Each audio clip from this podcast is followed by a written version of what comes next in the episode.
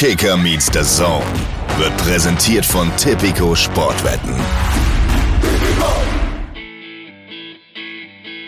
Kicker meets the Zone, der Fußball-Podcast mit Alex Schlüter und Benny Zander.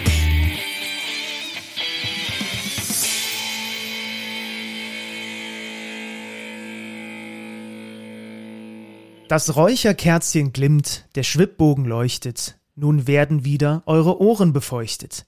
Kicker meets the Zone, euer Podcast-Regelhüter mit Benny Zander und Alex Schlüter. Hallo zusammen. Das ist echt verrückt. Zeigt, dass es, dass es eine besondere Jahreszeit ist. Du hast zehn Sekunden gesprochen und ich habe schon zwei Sachen über dich gelernt. Du weißt, was ein Schwibbogen ist und du kannst reimen. Hä?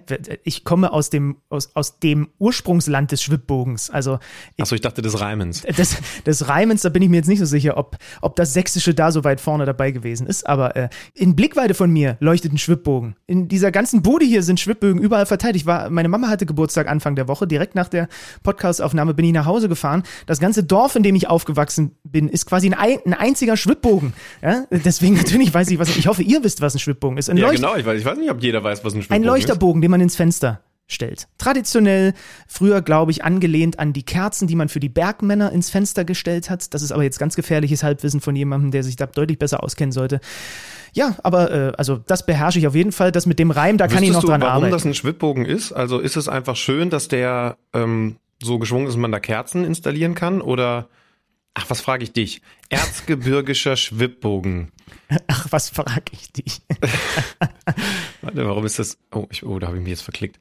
Ähm, als Schwibbogen, Schwibbogen bezeichnet man einen Lichterbogen aus dem Erzgebirge, welcher vor allem der Weihnachtsdekoration dient oder bei Zanders einfach das komplette Jahr über angebracht ist. Hier sind Schwibbögen ein fester Bestandteil der erzgebirgischen Korrekt. Volkskunst. Ähm, symbolische Bedeutung, da gehen wir doch mal hin. Entgegen der oft geäußerten Behauptung, Oh, oh. die Form des erzgebirgischen Schwibbogens symbolisiere das Mundloch eines Stollens, wurde ursprünglich im Halbrund der ersten bekannten Schwibbögen zunächst christliche Motive, dann Sonne, Mond und Sterne dargestellt. Wo denn? Da habe ich ein End vergessen zwischendurch. Wahrscheinlich sollte bei den ältesten Objekten der Himmelsbogen oder das Tor zum Paradies symbolisiert werden. Also weniger Stollen, mehr Himmel. Ah ja, guck an, wieder was gelernt. Also und und dazu kommt noch, wenn wir einmal dabei sind, was äh, ich als alter Randerzgebirge, das darf man eigentlich gar nicht sagen, wenn man aus Zwickau aus Westsachsen kommt, dann ist man eigentlich verfeindet mit dem Erzgebirge. Aber wenn es um die Weihnachtsdeko geht, sind wir uns dann doch relativ nah. Äh, Räucherkerzen sind ein Thema, nur äh, im Dezember, so wie auch man äh, Weihnachtsschokolade natürlich nur im Dezember zu sich nehmen darf äh, und nicht schon irgendwie, keine Ahnung, wenn die die ausstellen, da bei Aldi und Co. im August anfängt zu essen. Räucherkerzen sind bei mir ein Thema, das Ganze, also elf Monate im Jahr glimmt hier gar nichts, aber dann wird dann glimmt hier aber alles und zwar nur Weihrauch und zwar auch nur von einer bestimmten Marke, die ich jetzt nicht nenne. Sollte aber jemand von dieser Marke zuhören, ich nehme gerne ein Jahresabo umsonst, dann würde ich auch mal euren Namen hier sagen. Oh, weißt du? Hm, Entschuldigung. Nur Weihrauch, ganz wichtig, der Weißt Weihrauchgeruch. du, weißt du wo, wovon ich gerne ein Jahresabo nehmen würde? Aber die Marke darf ich wahrscheinlich auch nicht nennen. Von der Firma, die ich hier gerade verkonsumiere. Ich rede von, nee, ich darf es nicht sagen, Lebkuchen. Nürnberger Lebkuchen. Warum Nürnberger Lebkuchen? Herzlichen Dank, Kicker. Hast du dein Paket schon bekommen? Es gibt, es gibt jedes Jahr für uns, da lohnt sich eine Anstellung beim Kicker wirklich. Die lohnt sich auch so. Es gibt eine Packung Lebkuchen. Aber da endgültig. Also wenn ihr am Zweifeln seid, will ich mich beim Kicker bewerben. Egal in welcher Funktion. Ihr bekommt vorm 24. eine Packung Lebkuchen. Und ich muss echt sagen, die ist richtig gut. Es ist diesmal eine etwas andere Verpackung. Ich weiß gar nicht, ob, ob sie die Firma gewechselt haben. Ich glaube eher nicht, weil das ja sehr auf Tradition beruht, wie auch der Kicker selbst. Und ich muss sagen, das ist der beste Lebkuchen, den ich je gegessen habe. Nee, ich habe mein Päckchen noch nicht bekommen, aber ich freue mich schon sehr drauf, weil das wirklich liebgewonnene Tradition ist und äh, äh, es zaubert mir immer wieder ein Lächeln ins Gesicht und aber auch das ein oder andere Kilo auf die Rippen. Haben wir die Leute schon begrüßt oder müssen machen wir das einfach nicht mehr, weil fest Ich habe Hallo gesagt. Ach so, okay. Du warst, glaube ich, beim Schwibbogen hängen geblieben und hast unsympathischerweise einfach direkt das Wort an mich gerichtet. Hallo liebe Freunde, das ist sie, die allerletzte Folge Kicker Meets the Zone für das Kalenderjahr 2023. Warum sagt man Kalenderjahr und nicht einfach Ja? Das weiß ich nicht. Worüber sprechen wir heute? Es ist nochmal Fußball-Bundesliga geschehen. Und zwar am Dienstag und Mittwoch. Hat es sich zugetragen äh, beim ein oder anderen äh, vorweihnachtlichen Regenschauer, den ich in den Stadien gesehen habe, unter anderem in Bremen. Wir haben natürlich noch einen kompletten Spieltag zu besprechen und das tun wir in guter alter englischer Wochenmanier, so wie ihr das von uns kennt in aller Ausführlichkeit und verabschieden euch damit quasi äh, hinein in den Jahresübergang. Das ist richtig. Das heißt also, wir lassen uns heute Zeit, denn ihr habt, das wissen wir, eine Menge Zeit, diesen Podcast zu hören, bis es dann, wann ist denn der erste Spieltag? Ich weiß, dass ich den Auftakt mache für die Saison. Januar. 11. Irgendwie, ja, äh, ja, Anfang, Mitte Januar. Was auch immer der, jetzt muss ich kurz gucken. Es ist, glaube ich, der 12. Januar. Der 12. Januar, Auftakt Hoffenheim gegen den FC Bayern München. Wir machen hier den Auftakt in der guten alten Tradition des Versuchs einer Chronologie mit Bremen gegen RB Leipzig. RB Leipzig, eine der, sprechen wir noch von Top 5 Mannschaften oder reden wir eigentlich schon von Top 4, weil sie sich eine Tabelle abgesetzt haben? Ich glaube, das Roundup machen wir später nochmal ein bisschen ausführlicher. Gegen den SV Werder Bremen, für den es im Moment auch ein, ein gewisser Balanceakt ist. Sind wir eigentlich im Abstiegskampf oder sind wir doch im grauen Mittelfeld? Das erinnert mich irgendwie an viele letzte Saisons beim SV Werder Bremen, wo es dann vor allen Dingen zwischendurch auch bessere Läufe gegeben hat. Jetzt spielt dieser SV Werder Bremen zum Abschluss des sogenannten Kalenderjahres 1 zu 1 gegen RB Leipzig, kassiert in der zweiten Halbzeit ein 0 zu 1 von Openda, der einfach eine, ich finde, man unterschätzt seine Geschwindigkeit, der eine, eine enorme Quirligkeit hat. Man, man, er hat so eine Gerd Müller Statur, nur dass Gerd Müller 3 kmh langsamer war. Gerd Müller hatte andere herausragende Qualitäten, das ist überhaupt keine Frage. Aber man, ähm, man unterschätzt ob seiner Statur, dass der einer der, ich müsste jetzt in die Daten schauen, 5, 6, 7, 8 schnellsten Spieler der Bundesliga ist. Ja, also ich würde, ich hätte jetzt Top 20 gesagt, weil wir schon sehr viele sehr schnelle Spieler haben, aber was bei ihm natürlich dazu kommt und was bei dieser Messung ja auch entscheidend ist, du brauchst dann halt auch mal offene Wiese vor dir, um solche Läufe überhaupt zu haben, um deine Geschwindigkeit so raufzubringen. Ne? Und die hat er tatsächlich halt immer mal wieder, macht sein elftes äh, Tor, im Übrigen zum vierten Mal das 1 zu 0 in der 47. Also kurz nach der Pause, kurz vor der Pause, kann Bremen auch in Führung gehen. Boré, wo äh, Lukeba auf der Linie klärt, dann Jens Stay mit dieser Riesenchance, ne? Ja, äh, RB trifft auch noch kurz vor der Pause den Pfosten durch Aldara und dann ist es also Openda auf Vorlage von Emil Forsberg, der sich mit seiner 140. Torbeteiligung für RB Leipzig äh, verabschiedet. Ballverlust Bremen an der Mittellinie. Forsberg erkennt die Situation und den eben, du hast es angesprochen, mit Tempo in die Tiefe startenden Openda. Der setzt sich dann sehr, sehr wuchtig durch, vielleicht auch eine Spur zu einfach gegen äh, Christian Groß. Bei den Bremern hatten ja hinten Stark und Velkovic gefehlt und dann springt der Ball von Zetterer zurück und Openda murmelt ihn irgendwie rein. Er ist auf der 9, was den wow. Highspeed bisher angeht, mit 35,68 kmh, was, was schon krass ist. Ne? Ganz vorne Fonzie Davis, das ist ein Favoritensieg in diesem Kalenderjahr. Äh, Dingchi direkt dahinter, hat sogar den exakt selben Wert. Also geteilter erster Platz Davis und Ehren Dingchi von Heidenheim. Dann Frimpong, dann Sané, Jinma? Jonathan Tah. Auch noch irgendwo? Ich hab, äh, bitte? Jinma auch noch irgendwo? Naja, der, das wäre jetzt mein Übergang gewesen zu dem, was Bremen dann noch hinbekommen hat. Der folgt auf der 28, ah, was okay. aber eben immer noch ein guter Wert ist mit 34,72 kmh. Da erreicht er immer noch doppelte Geschwindigkeit von mir. Und er macht in der 75. das 1 zu 1, sein drittes Saisontor. Zum ersten Mal, dass er als Startelfspieler äh, trifft. Schön aus 23 Metern mit links. Blaswig ist mit den Fingerspitzen noch dran. Vorher sehr schön in der Entstehung. Ne? Ein langer Ball hinten raus. So ein, was ist denn das? Nicht, nicht so ganz hoch, so, so eine Mischung zwischen halb hoch und hoch, die dann von Duxch, äh, der, dann von Duxch äh, mit der Brust super verlängert wird. Dann gibt's einen Querpass und einen Haken von Jinma. Da wird äh, Marco Rose wieder, wieder innerlich ausgerastet sein, wenn er sieht, wie dieses Tor fällt.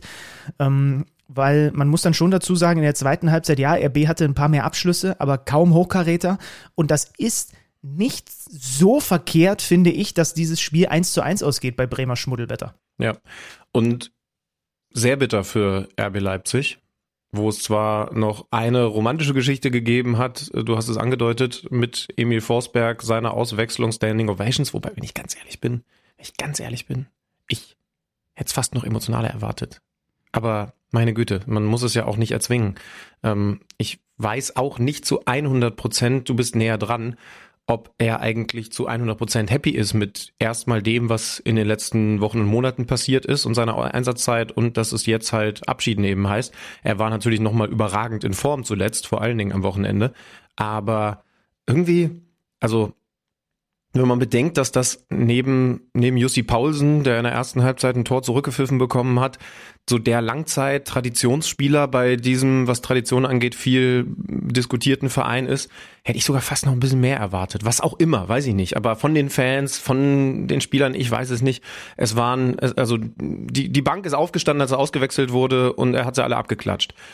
Aber meine Güte, wie gesagt, das jetzt extra kitschig zu konstruieren, ich erinnere mich gerade an den Jahresabschluss beim FC Bayern Sonntagabend gegen Stuttgart.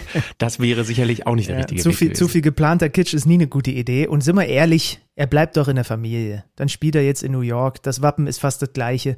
Ähm, ich kann auch nur sagen, was hier so ein wenig kolportiert wurde, weil ich habe da keine Insider-Informationen. Es, es wirkte auf mich nicht so, als, als wäre das so eine total in beiderseitigen Interesse äh, entstandene Geschichte. Es gab so ein paar Beiträge, Berichte, muss man immer vorsichtig sein, dass es auch einfach am Ende an der Kohle gescheitert ist und man eigentlich schon okay. gerne nochmal voll. Aber ja. da, wie gesagt, das ist alles ganz mit Vorsicht zu genießen. Ich habe keine Ahnung und man muss auch beim, beim ein oder anderen wilden Gerücht, was heutzutage im Internet so wabert, vorsichtig sein.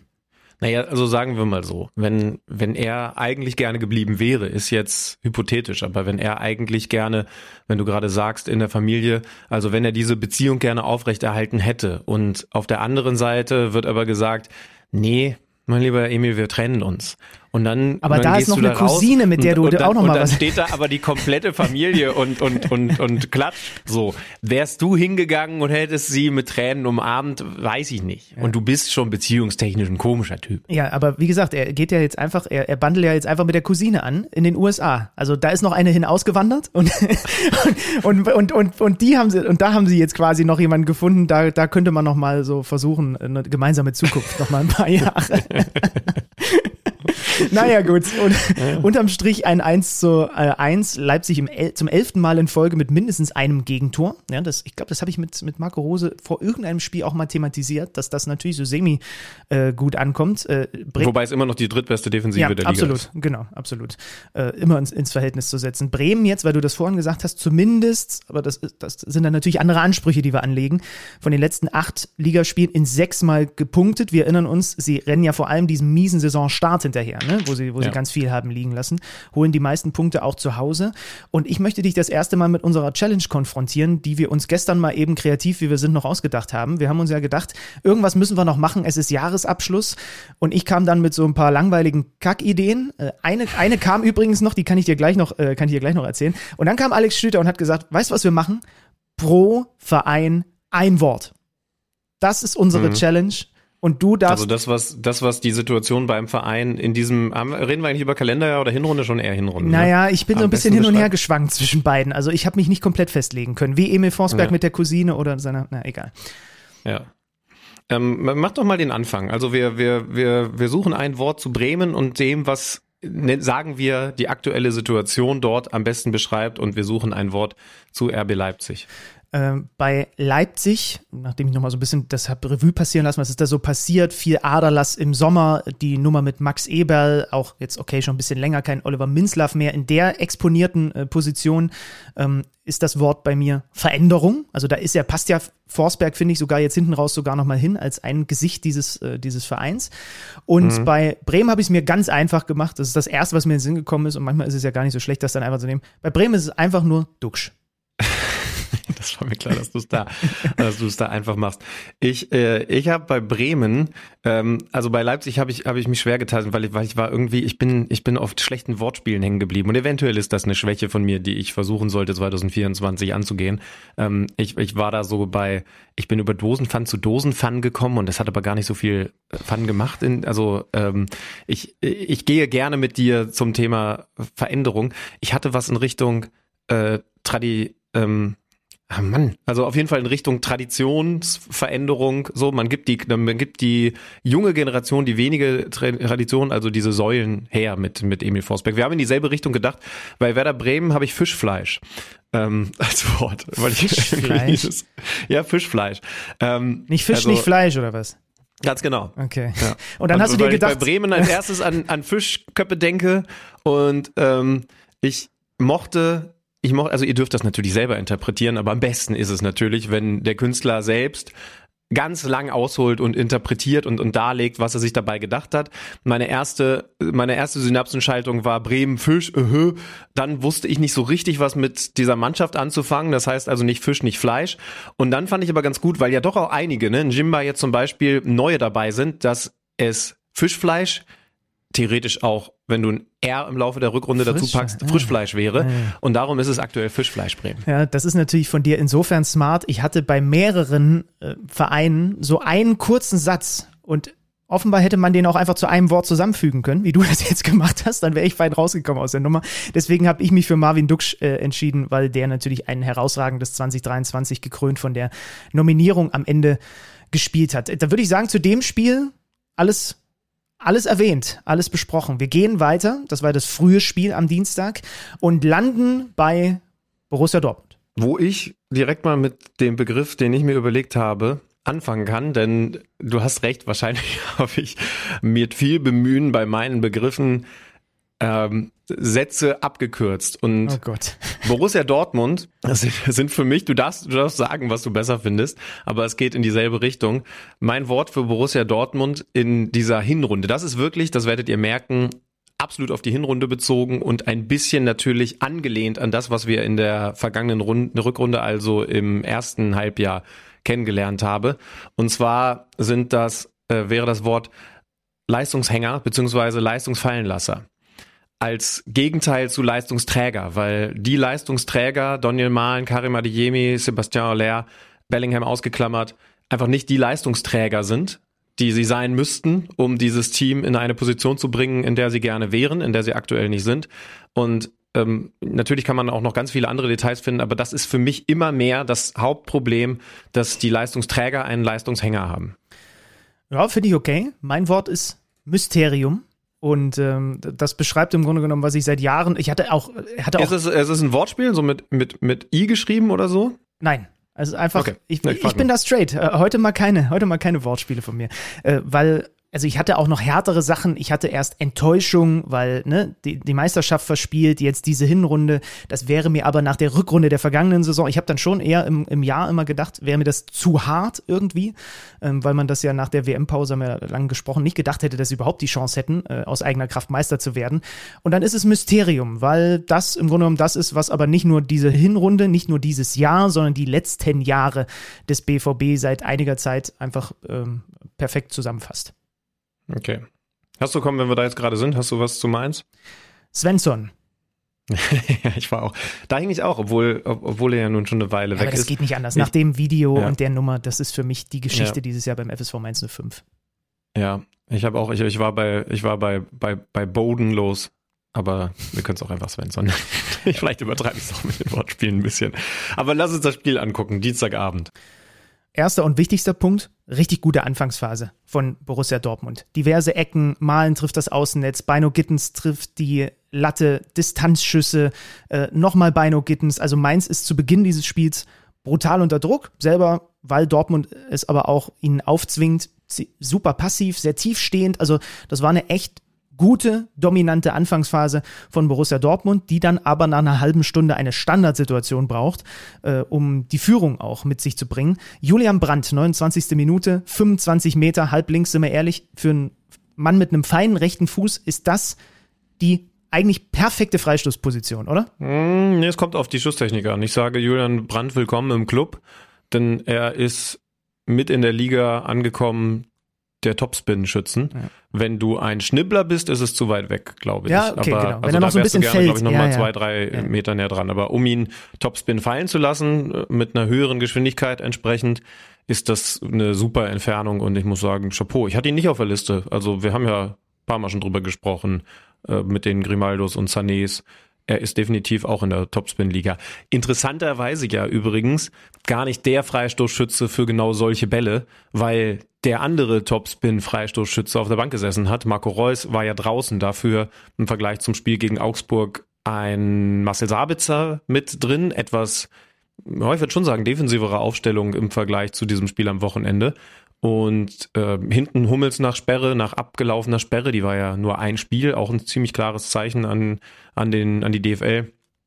Ähm, jetzt wieder mit drin dafür Sühle auf der Bank, aber diesen Freistoß kriegt er, weil Reus gar nicht auf dem Platz ist. Ja, wird eventuell im, äh, in der Genese, was wir denn jetzt mit diesem Spiel anfangen, auch nochmal äh, zu Wort kommen, äh, Marco Reus, oder beziehungsweise von mir erwähnt werden. Auf jeden Fall, weil ich jetzt irgendwo gelesen hatte, es wurde auch schon wieder sich so ein bisschen dann auch an Julian Brandt als Sinnbild der Dievenhaftigkeit von Borussia Dortmund abgearbeitet. Nur mal ganz kurz die Zahl, weil ich sie äh, zufällig aufgeschnappt habe. Im Jahr 2023 haben nur Seru Girassi und Harry Kane mehr Torbeteiligungen als Julian Brandt. 23 sind es, ja. Das ist in einer Liga mit Sané und mit Duxch. Äh, nur das nochmal so äh, vorsichtig mit reingeworfen in den äh, Topf. Dann trifft Sabitzer nochmal die Latte, dann hat Füllkrug nochmal diese die Riesenchance, wo er ja, wo er am Ende einfach Torjäger ist, ne? Also er zieht dann aus 18 Metern ab und schießt viel zu zentral. Ich weiß nicht, ob du die Szene im Kopf hast. Aber mhm. rechts ist Malen äh, mitgelaufen. Gut, da ist, glaube ich, noch ein Gegenspiel dazwischen. Links ist auf jeden Fall Bino Gittens mitgelaufen. Ähm, ja, er hat freie Schussbahn und er hat aus dieser Position natürlich auch schon diverse Tore erzielt. Wenn der dann halt nicht reingeht, musst du aber auch damit leben, dass man mal vorsichtig nachfragt, ob du nicht lieber besser hättest abspielen sollen. Und so lässt Dortmund halt einiges an Chancen liegen. Und dann kriegt der FSV Mainz 05 kurz vor der Halbzeitpause eine Ecke, nach einem Distanzschuss von Richter müsste es gewesen sein, das war der erste Abschluss. Die Ecke wird erst geklärt, dann kommt die Flanke nochmal rein und Vandenberg steht am langen Pfosten und es steht eigentlich auf dem Index, aber heute zum Jahresausgang sage ich es nochmal, trifft aus dem Nichts zum 1 zu 1. Ein Gegentor, das den BVB entsprechend ärgern muss. Hast du es dir angeschaut? Füllkrug war der Gegenspieler von Vandenberg, was ich erstmal komisch, also das ist okay, weil es eine Standardsituation vorher gegeben hat. Da muss ein Füllkrug mit seiner Kopfballstärke hinten aushelfen. Und er war ja im offensiven Luftzweikampf zuletzt richtig, richtig gut. Da ist einmal das Komische, dass er überhaupt das Kopfballduell verliert und zweitens, dass Vandenberg nicht mal richtig springen muss, genau. weil Füllkrug einfach nicht die Position und den Kontakt hat. Also er macht es ihm viel zu einfach und das kann ja mal passieren bei einer perfekten Flanke, wenn wir jetzt zum Beispiel nachher über das Tor von Musiala vorbereitet von, von Müller reden, ähm, ist immer mit auch einer Fehlerbeteiligung der Defensive zu sehen dann, aber aber der Ball ist lang in der Luft, es ist jetzt keine Geschossflanke und trotzdem kann den Vandenberg fast, fast im Stehen, mit natürlich seiner Körpergröße, aber fast im Stehen einköpfen, darf so nicht passieren und beschreibt halt dann doch wieder, das hat Eden Terzic nach diesem Spiel auch gesagt, diese Two-Facigkeit der, oh, das wäre auch ein Wort gewesen, der Dortmunder, weil, Wenn es denn ein Wort wäre. Also es geht mit 1-1 in die Pause und sie kommen ausgewechselt raus. Ja, also erste Halbzeit 14 zu 3 Torschüsse, zwei Alu-Treffer, fast 70 Prozent Ballbesitz und es geht 1-1 in die Pause. Das nur noch mal so, um die Sache rund zu machen. Und in der zweiten Halbzeit dann wieder viele Ballverluste von Borussia Dortmund, Mainz aktiver, höher attackierend und das haben wir in dieser Saison schon ein paar Mal gesehen, dann fehlen Dortmund einfach teilweise die Lösung, dann verlieren sie den Ball auch ganz oft so, so super billig und so super einfach, weil aber auch häufig zum Beispiel die Außenverteidiger dann auch einfach in so, ja, in, in, in Pässe oder, oder mit Pässen bedient werden, wo du auch einfach oft dann blöd aussehen blöd aussiehst, wenn der Ball da rausgeht und du halt plötzlich von zwei Mann attackiert wirst. Ne? Und Mainz hat zu Beginn äh, diverse Abschlüsse, nicht alles super gefährlich, aber zum Beispiel dieser Richterfreistoß, den Kobel hält aus, aus der Torwart-Ecke äh, holt. Ähm, und, und du hast dann im Laufe der zweiten Halbzeit gemerkt, das hat sich ja bis nach dem Spiel dann auch gezogen, wie die Unzufriedenheit im Stadion mit dieser Leistung schon wieder dieser in der zweiten Halbzeit eher Nichtleistung des BVB, wie die wächst, wie es, wie, es Pfiffe gibt, wie Mainz kurz vor Schluss sogar nochmal diese, diese Konterchance hat, ne, nach diesem unfassbaren Fehlpass von, von Jan und sie laufen plötzlich drei gegen zwei Konter. Sabitzer kommt dann nicht mehr hinterher. Papela quer auf Burkhardt und Wolf in allerletzter Sekunde äh, verhindert die Nummer. Ja. Super Sprint von Marius Wolf da, dass er da irgendwie noch reinkommt. Ja, dann hat Malen in der Nachspielzeit auch nochmal eine, die Batz hält. Der, der, der hatte sechs Paraden, der, der Zentner-Ersatz. Aber diese zweite Halbzeit das ist dann das, wo das mein Wort Mysterium einfach schon wieder perfekt passt. Ja, und du darfst nicht unterschlagen, dass, dass Rainer sogar noch ein Tor macht nach einer Standardsituation. Das wäre dann auch ein ganz ärgerlicher Gegentreffer gewesen, aber er stand bei Halbfeld, Freistoßflanke im Abseits. Darum wurde der Treffer zurecht zurückgenommen. Und am Ende steht da wieder ein 1 gegen 1. Es ist, es ist eine absolute Notlage, jetzt nach dem, was passiert ist. Ich war vor, ja, was ist heute Donnerstag? Vor einer guten Woche, am Mittwoch da, bin am Donnerstag aus Dortmund abgereist und hatte so den Eindruck, okay, du hast jetzt gegen Paris, auch wenn das auf Kante genäht gewesen ist, wir hatten ja drüber gesprochen, hohes Anlaufen, viel, viel Risiko mit eigenen Chancen, aber eben auch ganz viel hinter der Kette Sachen zulassen.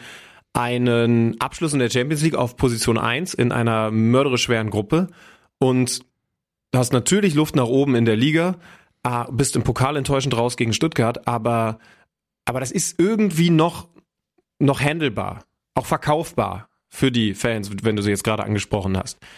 Ist das jetzt noch verkaufbar, nachdem, ich weiß noch, dass ich gesagt habe, okay, das ist gegen Paris gut gegangen, aber, aber you gotta do it, you gotta bring it uh, on a snowy Saturday in Augsburg und das Ganze kriegen sie dann auch an einem verregneten Mittwoch, nee, Dienstag war es in, gegen Mainz, nicht einem eigenen Stadion.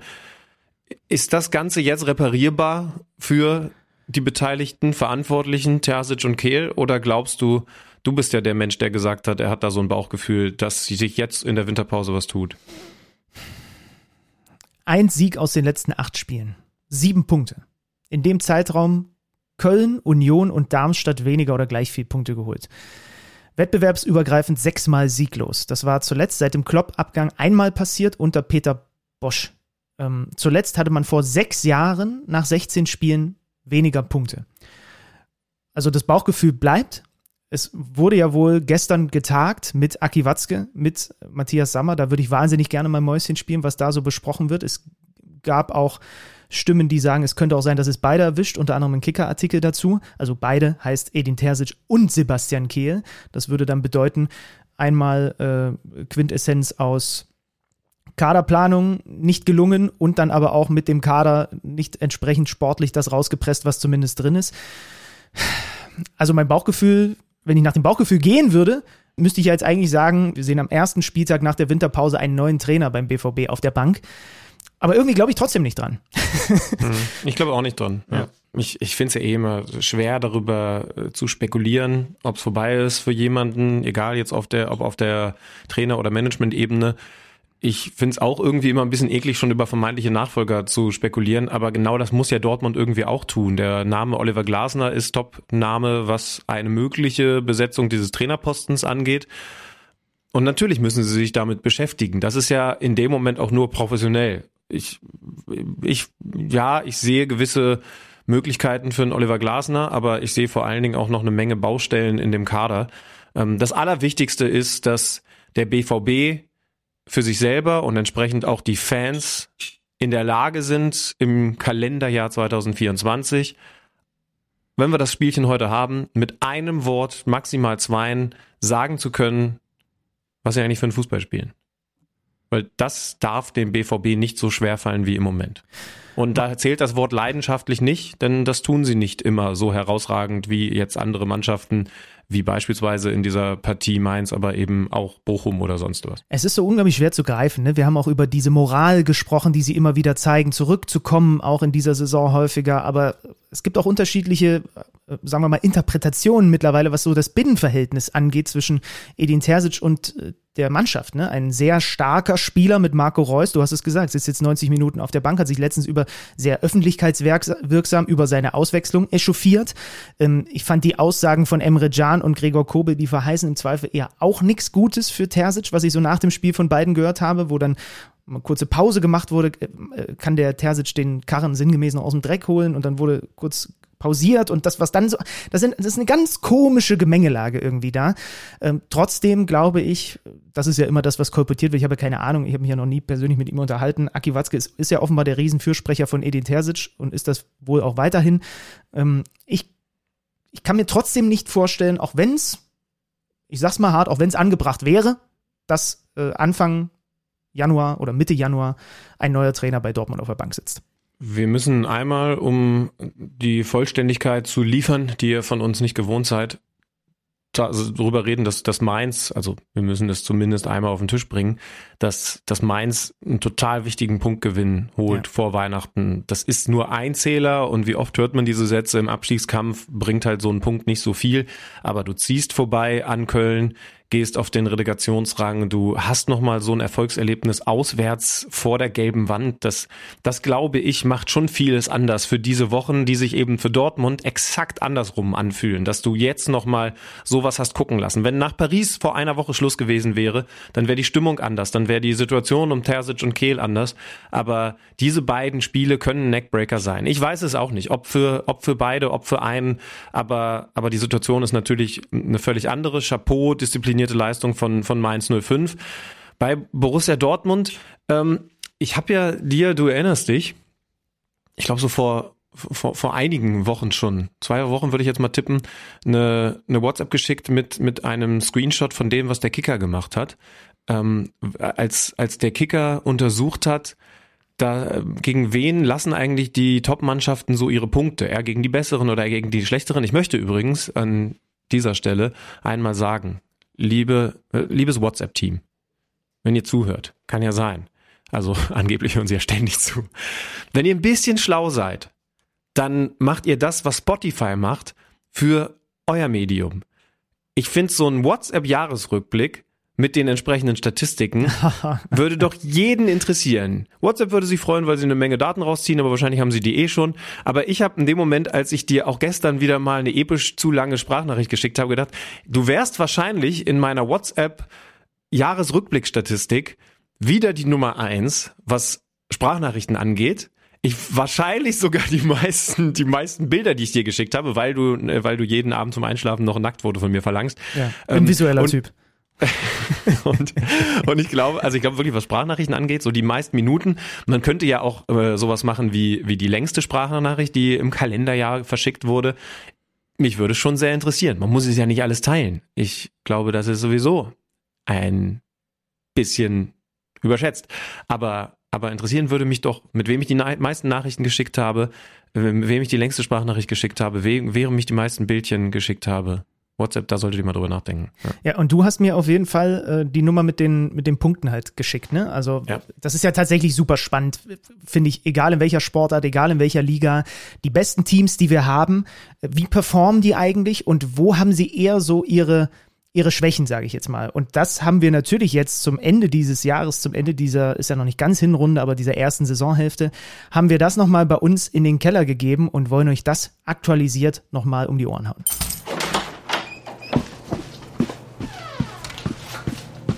Neues aus dem Datenkeller. Präsentiert von Tipico Sportwetten. Die Redaktion des Kickers hatte sich vor drei Spieltagen bereits die Top 6 der Bundesliga angeschaut und untersucht, wo die ersten sechs ihre Punkte gesammelt oder auch abgegeben haben.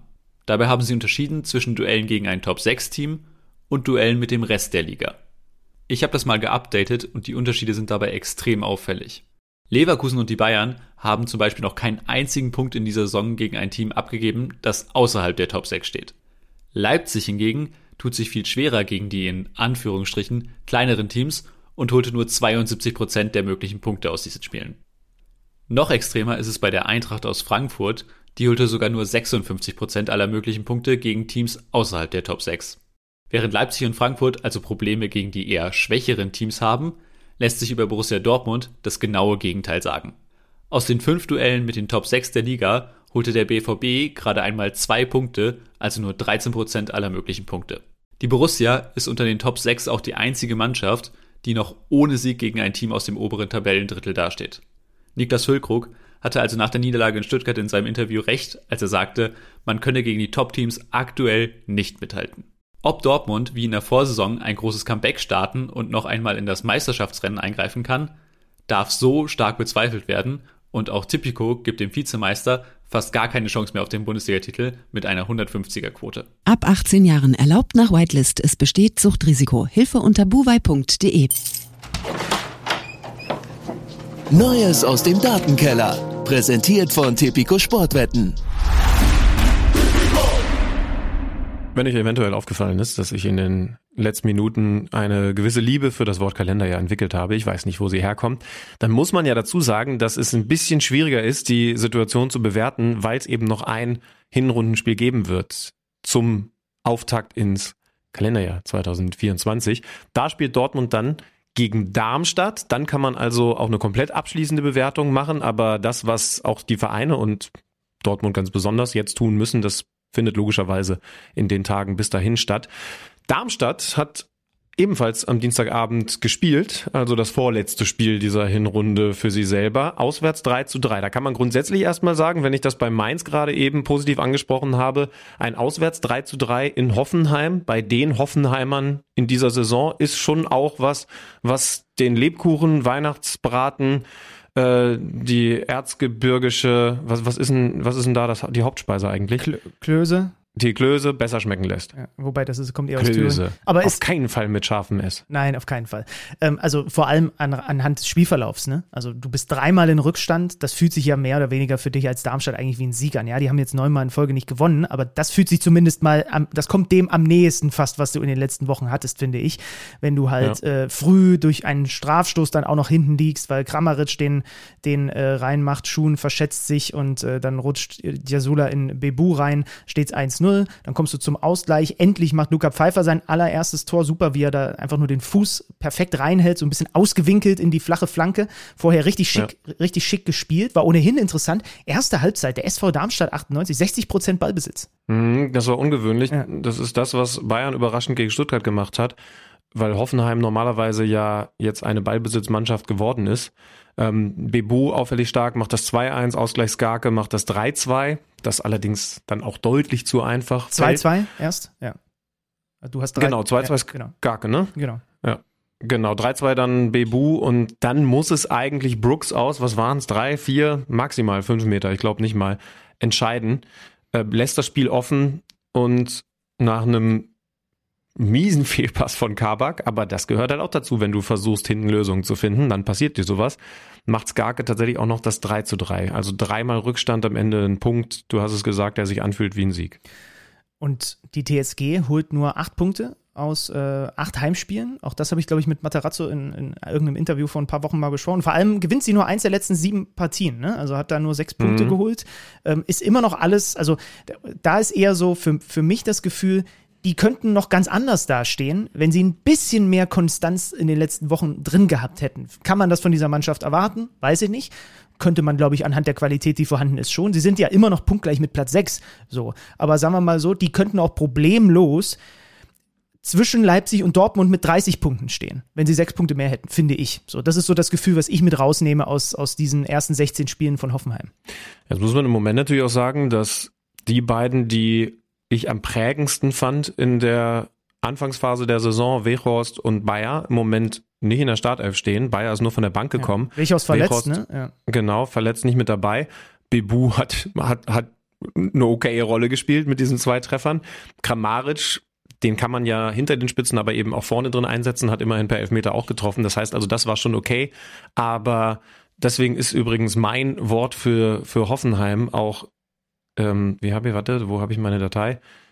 Zieltief, weil ich diese Kombination Wechhorst als Zielspieler, gegen den Ball dann noch als Anläufer, aber mit Ball als Zielspieler und, und Bayer als Tiefenläufer am auffälligsten fand. Das wäre früher bei Union so gewesen, aber das fand ich jetzt bei, bei Hoffenheim am Ich finde es auffälligsten. fantastisch, wie du einfach Wörter dir ausdenkst, die es gar nicht gibt. Das, das habe ich nicht. Ja, darum geht Das es doch. doch nicht- das nennt man äh, äh, Kreativität?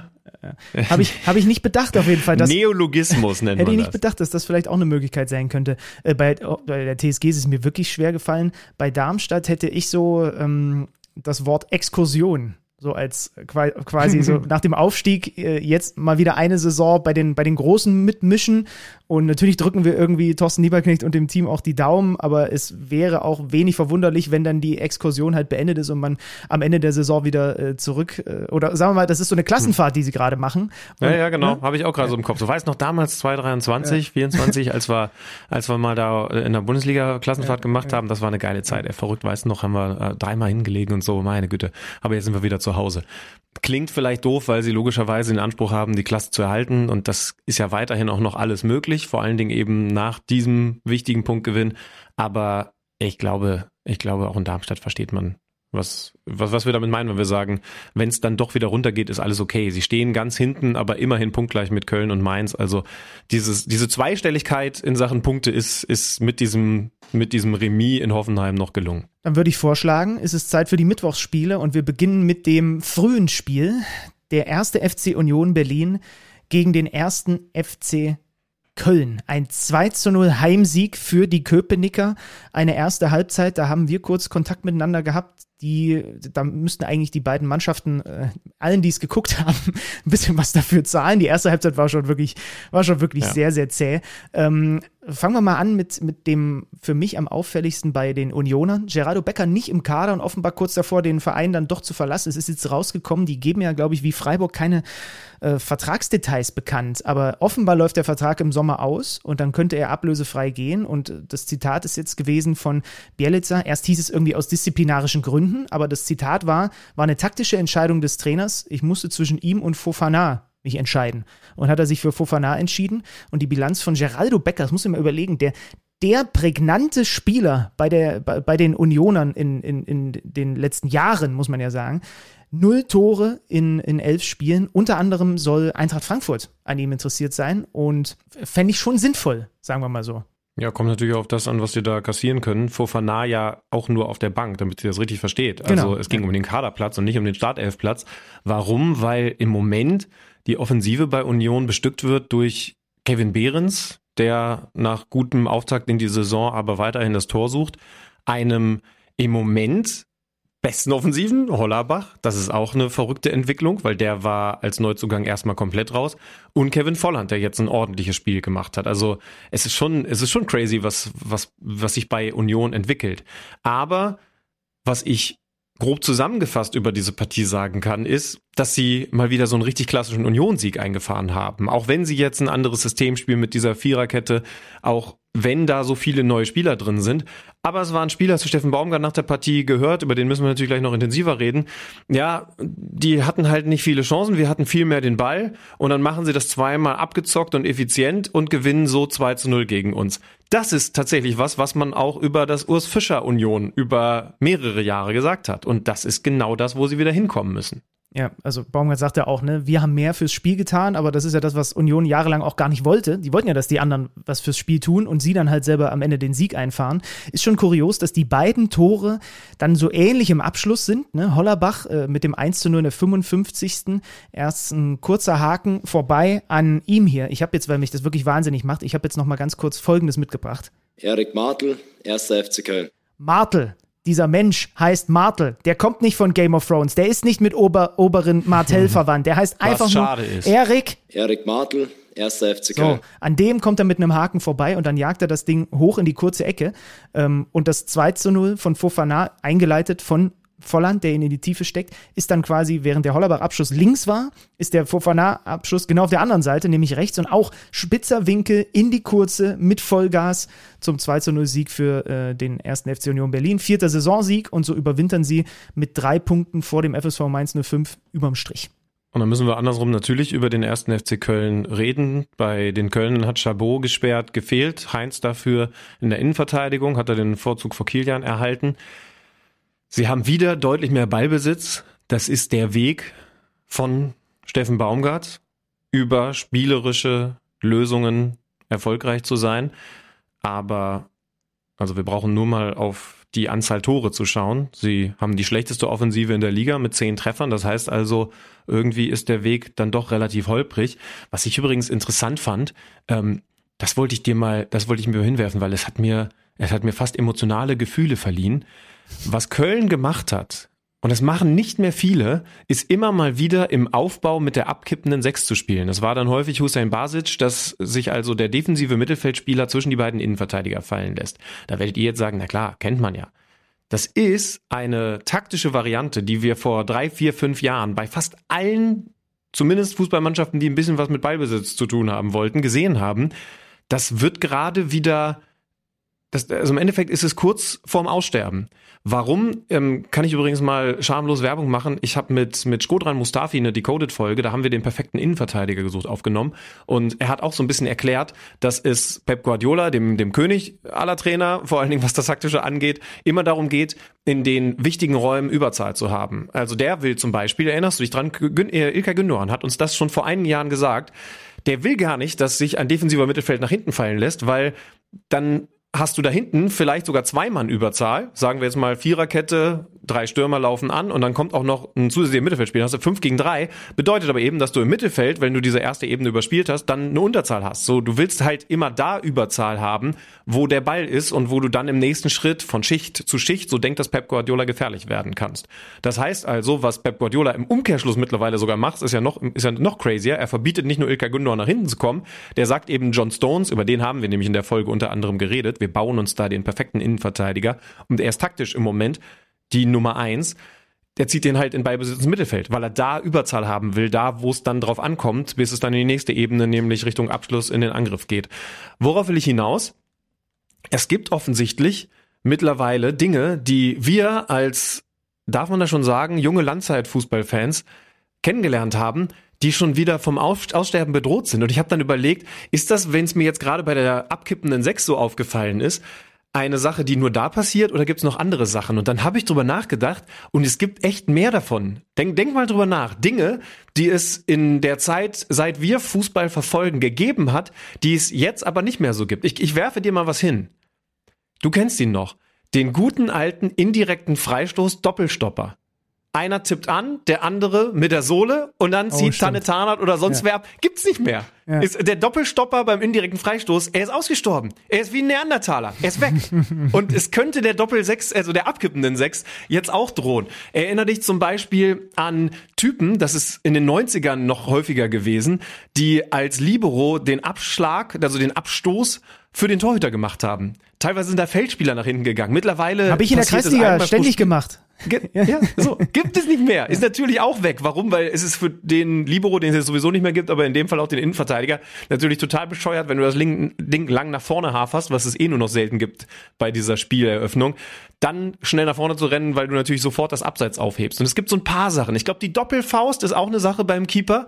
Die ist vom Aussterben bedroht. Also man sieht nochmal nach einer Flanke so eine Einfaust, aber dieses klassische mit zwei Fäusten, ich denke so an Olli Reck, nach vorne klären, ist vom Aussterben bedroht. Ich weiß nicht, ob wir eine Petition aufmachen sollten, aufsetzen sollten, aber es gibt offensichtlich die ein oder andere, den ein oder anderen Move, der in der Bundesliga im Weltfußball vom Aussterben bedroht ist. Wollen wir das? Wir als Fußballtraditionalisten?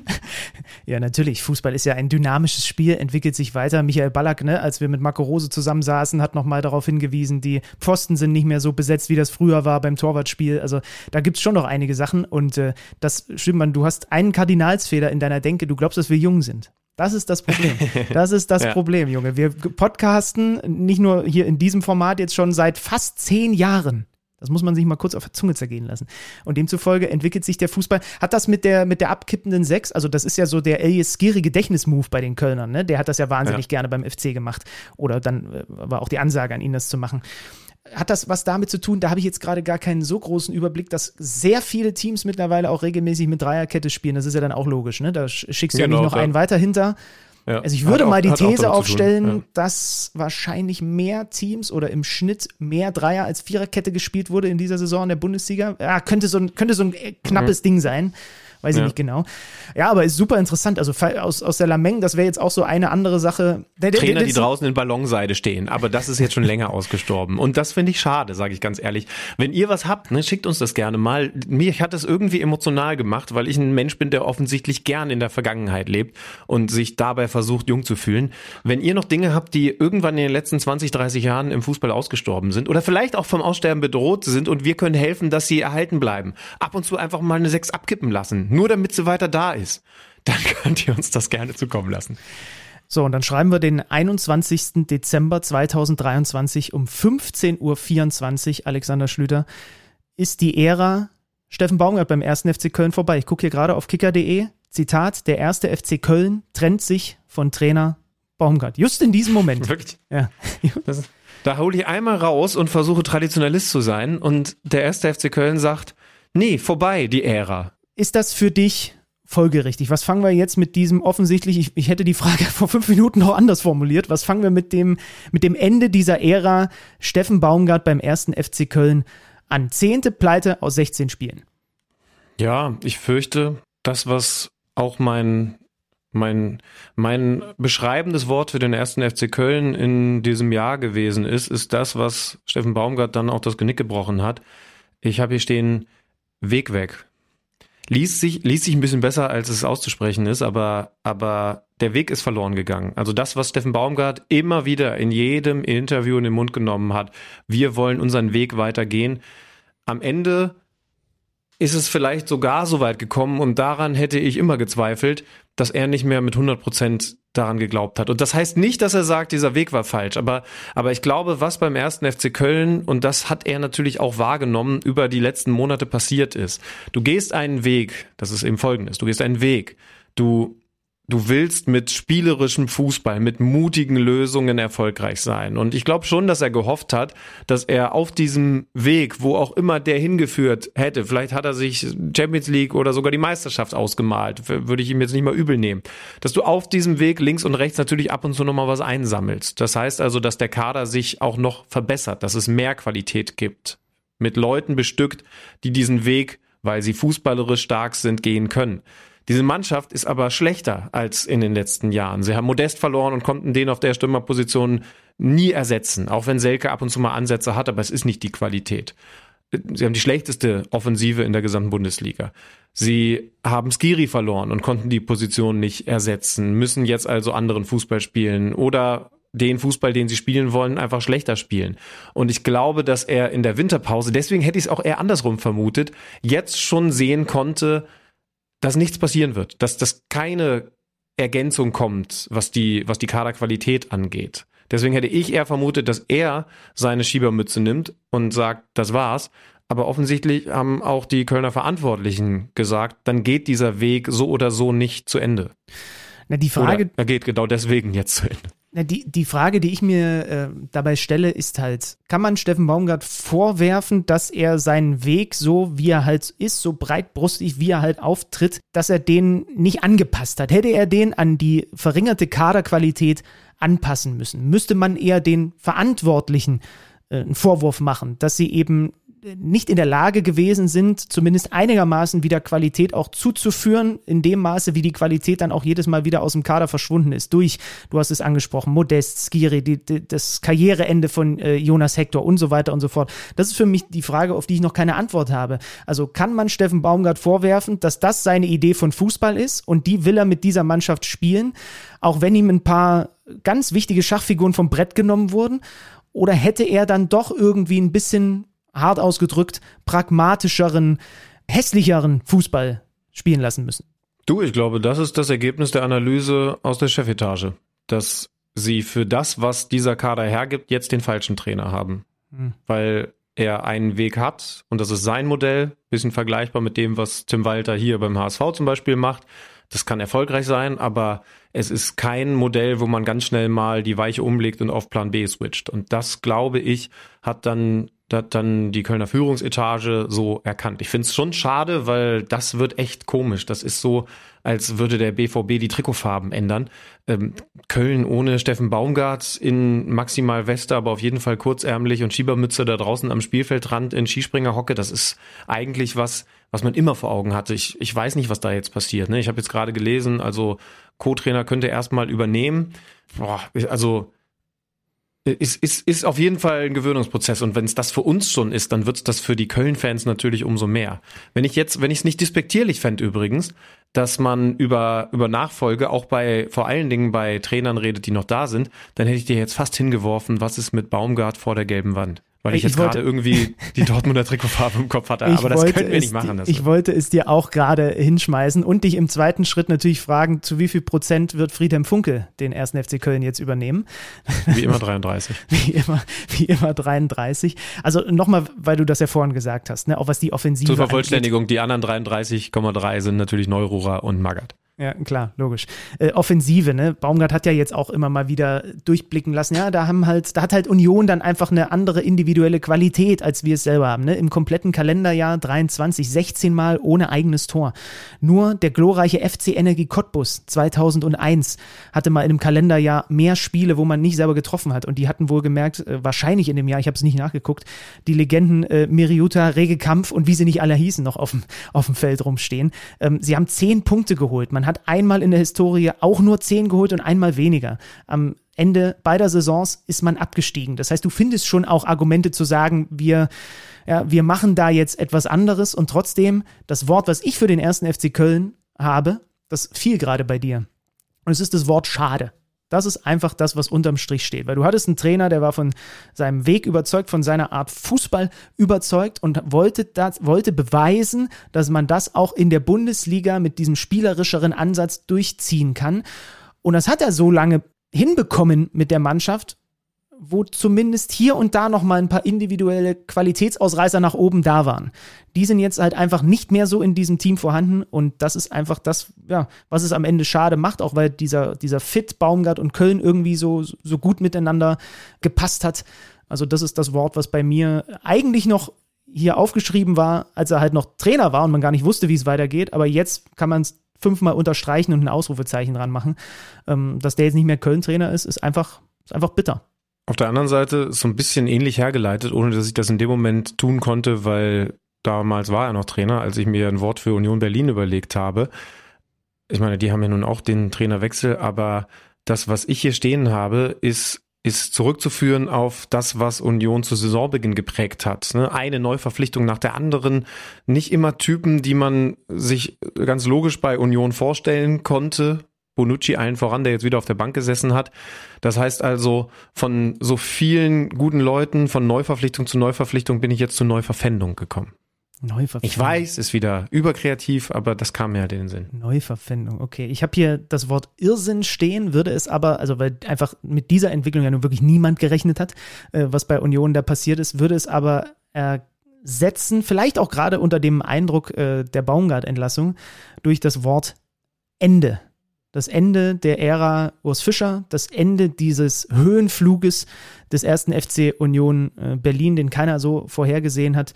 Das ist für mich so das Wort, was, was, was über dem Jahr 23 von Union steht. Ja, kann man jetzt auch für den ersten FC Köln ergänzen.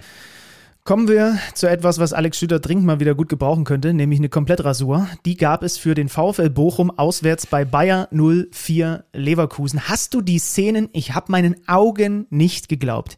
Die Szenen, wie die Leverkusen-Fans den Bus der Werkself zum Stadion hin heiß gemacht haben. Ich dachte mir, das, das, ist, das muss ein Fake sein. Ich war mir für zehn Minuten sicher, dass, dass da jemand irgendwie eine, eine Fake-Sache auf den Leim gegangen ist. Mit Bengalos, ja. der Weg gezäumt des Busses Busses zum Stadion. Also was in Leverkusen gerade passiert, auch von den Anhängern, die sind ja jetzt, auch der Auswärtsblock ist, ist voll und quillt aus allen Nähten, egal wo sie sind.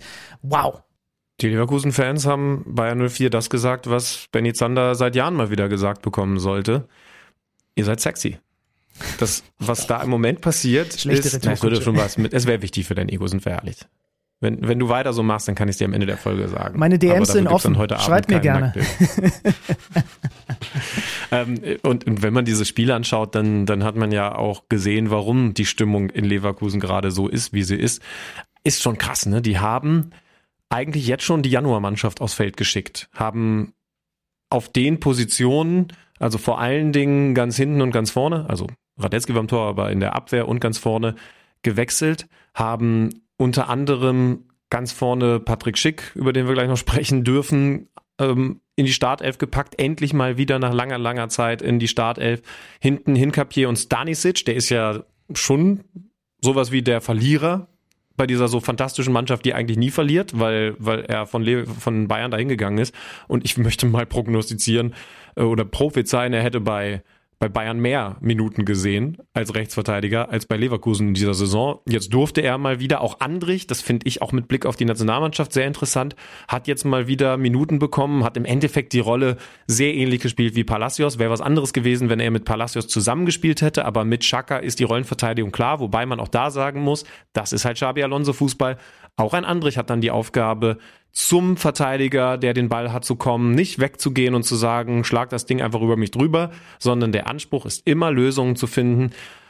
Das versucht Bochum in dieser Anfangsphase auszunutzen. Das hat ja Stuttgart als Blaupause abgeliefert. Also sehr mutig draufgehen. Das hat Leverkusen offensichtlich überrascht. Und na klar, da war ja auch ein bisschen was neu. Gerade auf diesen defensiven Positionen, drei Veränderungen, das hat man gemerkt. Sie haben Probleme gehabt. Bochum hat hochgepresst. Bochum hat Gelegenheiten in den ersten zehn Minuten.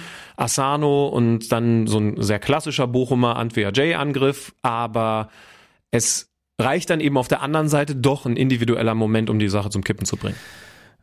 Schick elf Meter, 30. Minute, holt ihn selbst raus und du musst mir erstmal erklären, ich habe diese ganzen Kameraperspektiven mir angeguckt und aus den meisten sieht es aus, als tritt er Manuel Riemann auf die Hand. Oder ja, irre ich mich? Ähm, Glaube ich auch. Ich gebe ihn trotzdem.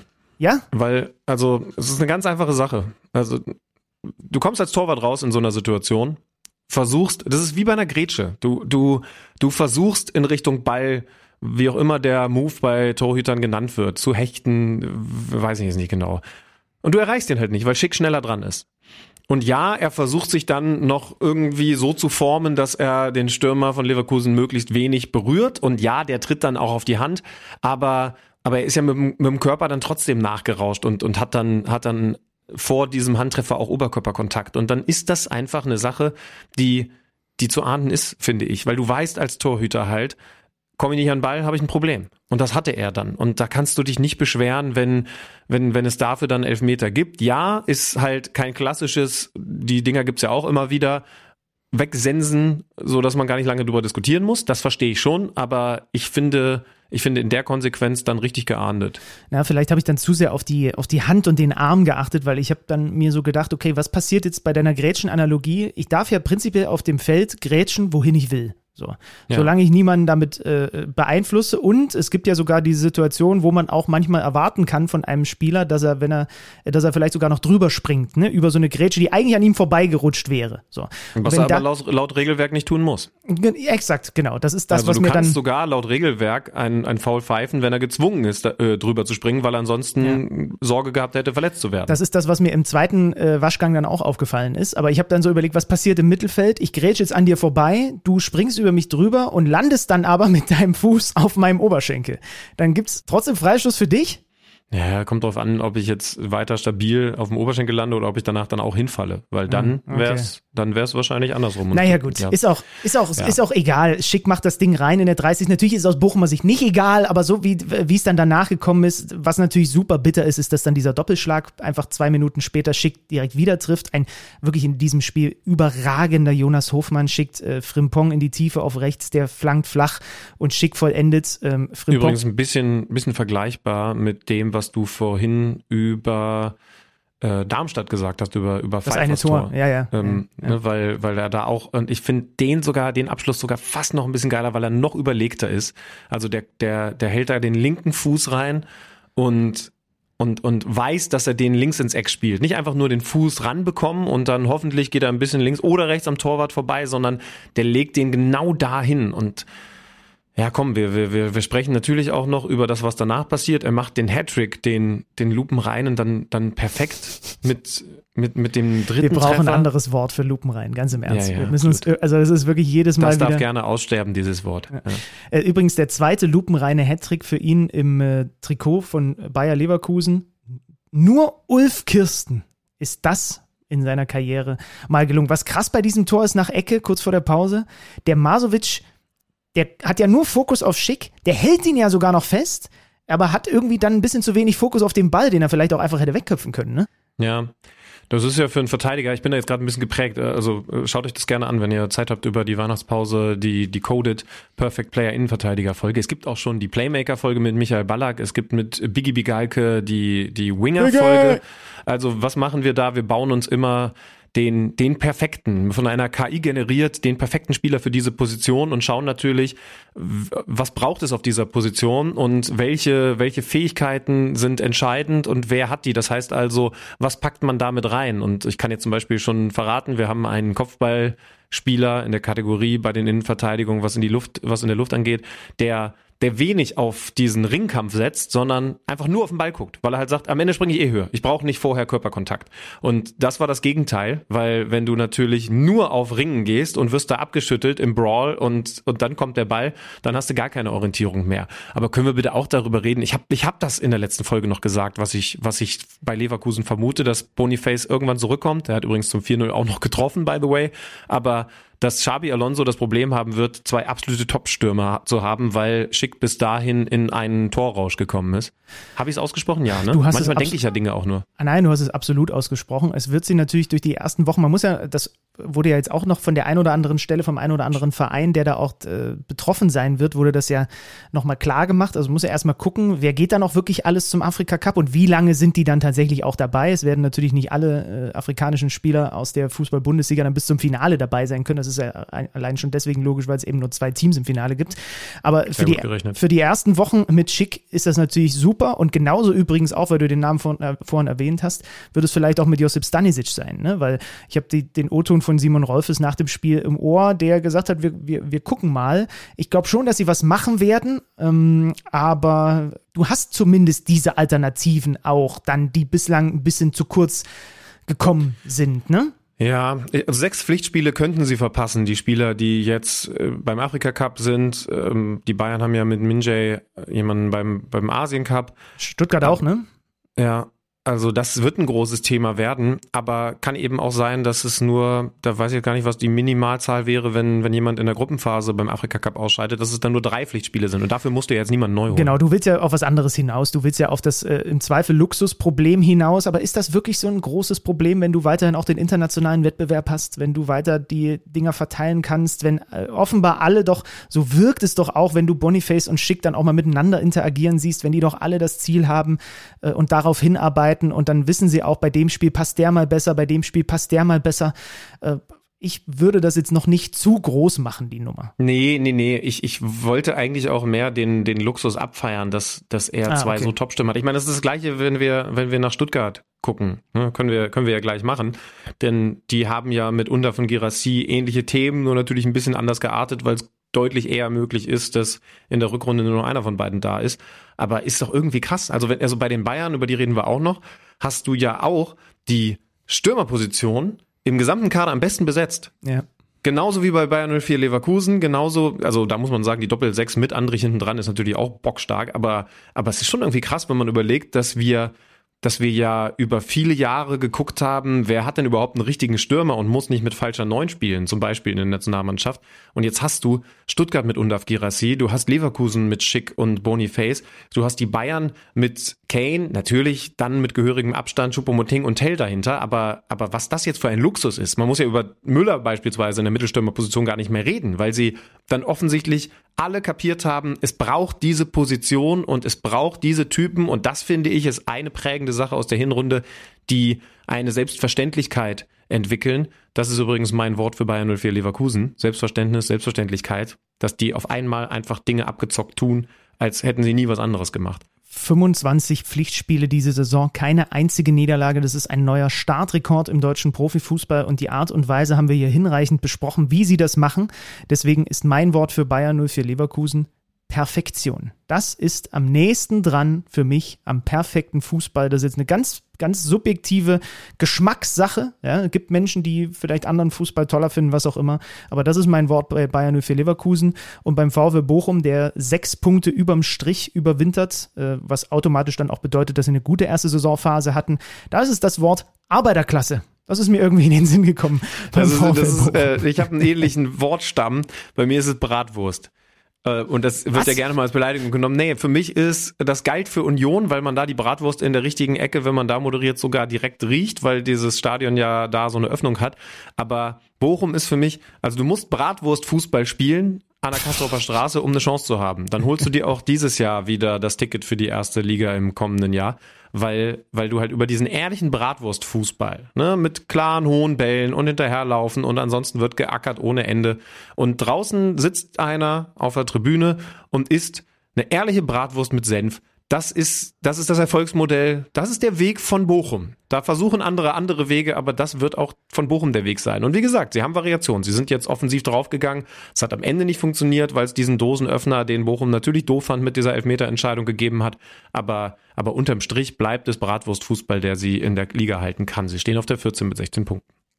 Kommen wir zu Frankfurt gegen Gladbach. Ein 2 zu 1 Sieg für die Frankfurter, den ich immer noch nicht fassen kann. Den wir gestern Abend auch wirklich, wo ich wirklich dachte, das kann nicht sein, dass ihr euch hinten raus dieses Spiel noch nehmen lasst, liebe, liebe Gladbacher. Nach einer Ecke, natürlich nach einem Standard, 13. Standardtor Gladbach geht man in Führung. Perfekt gesetzter Kopfball von Wöber in der 27. Dann plätschert das Spiel eigentlich so vor sich hin in der zweiten Halbzeit. Es gibt keine riesigen Chancen, richtig unterhaltsam ist es nicht. Und dann passiert Wöber dieser Platzverweis in der 88. Er ist einfach zu spät, ganz klar gegen Chaibi schon gelb vorbelastet ist. das war übrigens so eine, so eine Grätsche, wo er ja nicht mal auf die gelbe Karte wartet, auf die gelbe rote, ja, ja. weil er natürlich wusste, er ist vorbelastet, sondern schon Richtung Auslinie geht. Und es ist einfach ein Turning Point in diesem Spiel. Ja? Dass, dass Gladbach Vielleicht müssen sie es nicht unbedingt gewinnen, aber einen Punkt müssen sie auf jeden Fall mitnehmen. Und wenn du dann so lange führst, dann musst du es irgendwie dann auch gewinnen. 90. plus 2, der schmeichelhafte Ausgleich durch Buta nach einer Flanke von der linken Seite, wo Netz gar nicht gut aussieht, äh, macht Buta mit einem gut gesetzten Kopfball das 1 zu 1. Und dann sind es insgesamt sieben Nachspielminuten. Und dann kommt Robin Koch auch schon hier in diesem Podcast zu Gast gewesen. Wieder eine Flanke von links, wieder Geiler dieser Lauf Nkunku. vorher übrigens, ja. ne? Geht, ja. geht aktiv in den 16er als Verteidiger. Ja. Und wirft sich in diese Grätsche rein. Kia Rodia dann unglücklich irgendwie gemeinsam, so halb geht das Ding über die Linie. Und dann machen die in den letzten fünf Minuten aus einem 0-1 und einem schlechten Frankfurter Spiel ein 2 1 Sieg. Topmöller draußen eskaliert komplett. Es ist erst das dritte Mal in der Bundesliga-Geschichte, dass ein Team in der Nachspielzeit ein Spiel dreht durch zwei Tore. Zuletzt gelang das wem? Wo, äh, ähm, ähm, ähm, nee, warte, warte, Bremen. Ja, yeah, absolut korrekt. Äh, das ist doch nochmal vor Weihnachten abgeliefert hier. Gegen Borussia Dortmund, der SV Werder Bremen. Und so ist es unterm Strich für Frankfurt der zweite Heimsieg in Folge. Das ist durchaus wichtig gewesen, hat man an der Reaktion auch gemerkt, nach den zehn letzten Wochen mit Ausnahme dieses Bayern-Sieges. Und für die Gladbacher sind es die Punkte 15, 16 und 17, die man nach eigener Führung verspielt. Das ist absoluter Höchstwert in der Fußball-Bundesliga und fasst damit irgendwie das Rätsel, denn das ist mein Wort für Gladbach, perfekt zusammen. Ich habe für Frankfurt gesichtslos gut, weil ich sie nicht mehr definieren kann. Das sind zwei Wörter. Als noch zu so, ich weiß, aber ich habe einen Bindestrich dazu gepackt. Genauso wie bei Gladbach, da habe ich nämlich gesichtslos Mittel. Alter Vater, ist das schlecht. Ich hätte bei Frankfurt noch, das sind aber eher so die ersten Wochen gewesen, wobei sie sind, glaube ich, immer noch die äh, Top 5 äh, Verteidigung in der Liga, was die Gegentore angeht, hätte ich noch Bollwerk gehabt. Das kam mir irgendwie so, das war vor allem in den ersten Wochen, das, wo sie so unglaublich schwer zu, zu knacken gewesen sind. Und sie sind immerhin defensiv ähm, weiterhin noch eine sehr stabile Mannschaft. Haben wir noch was dazu oder sollen wir zu den Bayern? Nö, gucken wir uns die Bayern an, die mich beeindruckt haben in den letzten Tagen. Mit, mit, mit Infektion geplagt Stuttgart weggehauen haben, mit anderer Spielweise, nämlich sehr viel weniger Ballbesitz defensiver und jetzt gegen den VfL Wolfsburg gewinnen in Wolfsburg. Ich wollte mir dieses Spiel ja anschauen. Ich habe übrigens gesehen, es waren 5 Grad Schmuddelwetter. Es ist okay, dass ich es auf der warmen Couch verfolgt habe. Ähm, du bist einfach nicht mehr real, Junge. Ja, gab wieder, gab, gab wieder Leute, also ein Guerrero zum Beispiel hat Thomas Tuchel dann verraten, hat die Nacht vorher nicht geschlafen, weil eben Magen-Darm-Infekt, also, also wirklich geplagt von, vom, vom Virus. Doppel-Sechs zum zweiten Mal in Folge, das ist schon auch crazy, ne? Zum zweiten Mal in Folge Guerrero und Pavlovic, der Gewinner der letzten Tage. Und dann geht es rein in diese Partie, in der der VfL Wolfsburg absolut defensiv spielt. Es gab so ein paar nach zum Beispiel einem Guerrero Ballverlust Kontersituation, da hat Swanberg eigentlich eine gute Einzelaktion nach, nach vier Minuten abgeliefert, Schuss dann nicht platziert genug, aber sie sind dann so weit hinten drin, das sind die klassischen Bayern-Spiele, dass der Gegner einen so weiten Weg nach vorne hat, dass er nicht mal so eine richtige Kontergefahr ausstrahlt. Sollte sich dann in der zweiten Halbzeit schon ein bisschen ändern, aber in der ersten Halbzeit war das der Fall und da muss man auch sagen, da hat der VfL Wolfsburg aktuell auch keine Top-Pfeile. Ne? Wenn ich jetzt mal schaue, habe ich die Liste noch auf. Ich weiß gar nicht, wer in der Offensive der schnellste Spieler beim, beim VfL Wolfsburg ist.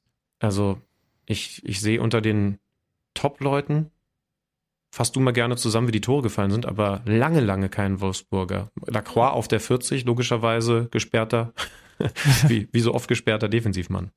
Lattenkopfball Thomas Müller 32. Das war so die größte Bayern-Chance in der ersten halben Stunde. Der hat gerade seinen Vertrag bis 2025 verlängert und war sehr, sehr auffällig und bereitet dann auch das 1 zu 0 durch Jamal Musiala vor. 33. Minute, also nur kurz später. Flanke von rechts mit dem linken Fuß und Musiala geht da vorne mit rein mit ganz viel, mit ganz viel Dynamik und köpft dann ein. Äh, unter anderem Bono kommt da zu spät und dann steht es also 1 zu 0 für die Münchner und zehn Minuten später Harry Kane aus der Distanz 25 Meter, ein absolutes Traumtor, wird nicht angegriffen. 21. Saisontor im 15. Spiel, da fehlt ja sogar noch eins, äh, weil sie ja ein Nachholspiel noch haben.